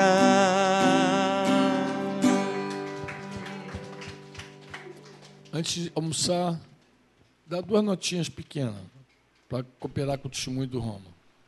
Primeiro é o seguinte, é, sobre aquele jantar, eu contei essa história aqui, talvez alguns não, não- não estavam aqui, não entenderam bem o contexto, mas eu falei sobre uma mulher que começou um relacionamento com um cara incrédulo, e esse cara se converteu depois, e ela podia se gloriar na carne dela própria, dizendo se converteu, então eu ouvi Deus. Mas não foi assim. Mesmo ele tendo se convertido, ela entendeu pelo Espírito Santo que ela andou num caminho ruim.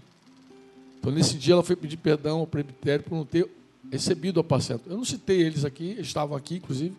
Não citei porque não cabe a mim ficar expondo os irmãos aí. Até porque foi uma reunião pequena, fechada. Mas eu achei muito legal. Essa atitude da, da Ana ali me marcou muito. Eu levei isso, eu compartilhei com toda a liberdade nessa história no- com os pastores novos lá de Curitiba, para animá-los no apacento. Animá-los é o seguinte, que quando Deus toma a frente do negócio, quando Deus assume a situação, a verdade sempre vai prevalecer. E você não tomou a situação como, tá vendo? Fiz a coisa certa. Não. Mesmo tendo alcançado a misericórdia do Senhor, ela entendia que agiu errado, que ela se meteu num jugo desigual. E quando Roma contou aqui que foi restaurar com a ex-esposa, ele não foi restaurar porque estava vivendo com a Aninha, porque teve um caso com a Aninha, não foi nada disso não. Ele já estava divorciado há muitos anos. Quando ele conheceu Aninha, ele já era um cara divorciado já há muitos anos. Lá no mundão lá, aquela história dele, aquela vida to- torta. Embora esse príncipe que ele falou, não sei de onde que ele encontrou esse negócio, mas a minha mulher diz que eu sou bonito, eu acredito, né? O que eu posso fazer? As corujas também olham para os fiotes, que é tudo bonitinho. Vamos dar graças a Deus, amados. Papai, nós te bendizemos, Senhor. E queremos fazer um pedido, Pai, especial nesse dia. Senhor, nós queremos ser alegres. Verdade, Deus. Todo dia. Todos os dias. A gente quer fazer coisas para Ti cheio de amabilidade, Senhor. A gente quer que as pessoas de fato nos vejam e que essas pessoas entendam e sejam reveladas e vejam que nós servimos ao Rei único, Deus poderoso dos céus e da terra, que é bom de verdade, que é o único bom que existe, o único bom que existe. E nós te servimos, e por te servirmos, Senhor, por te servirmos, Senhor, não há como demonstrar para as pessoas que servimos ao Deus mau. Nós outrora servimos ao pecado, ao diabo, a tantos outros. Mas hoje nós servimos ao único Deus que é digno de receber louvor, glória e honra. E o nosso pedido, Pai, é que essa alegria seja tão abundante em nós, que as pessoas, ao nos verem, vejam a alegria que nós temos de te servir. Que a gente faça as coisas com tanta amabilidade e alegria, que as pessoas possam ficar curiosas para conhecer a quem servimos. Seja assim, Pai. Agora mesmo a gente tem essa oportunidade, Senhor, de te pedir que tu enche o coração dos nossos irmãos que cozinham aqui, que trabalham aqui de alegria, Senhor. Que eles sejam sempre cheios dessa alegria, para fazerem tudo com muito carinho, com tudo muito amável, Senhor. E que se algum coração aqui foi confrontado por essa palavra, Que hoje seja um dia muito oportuno para o arrependimento, Pai. Promova um verdadeiro genuíno arrependimento. A gente quer, Senhor, quando voltar para nossa casa, voltar assim, cheios do, do teu espírito, cheio da tua alegria, porque o teu reino é alegria no Espírito Santo. Não é nem comida nem bebida, Pai, mas é justiça, paz e alegria no teu espírito. Então, siga nos enchendo, Pai, no nome de Jesus. Te damos graça por essa mesa, pelas mãos que prepararam, que esses alimentos sejam consagrados, Senhor, santificados e nos faça muito bem, no nome de Jesus, Pai. Amém. Este foi mais um programa do Conexão Eclésia.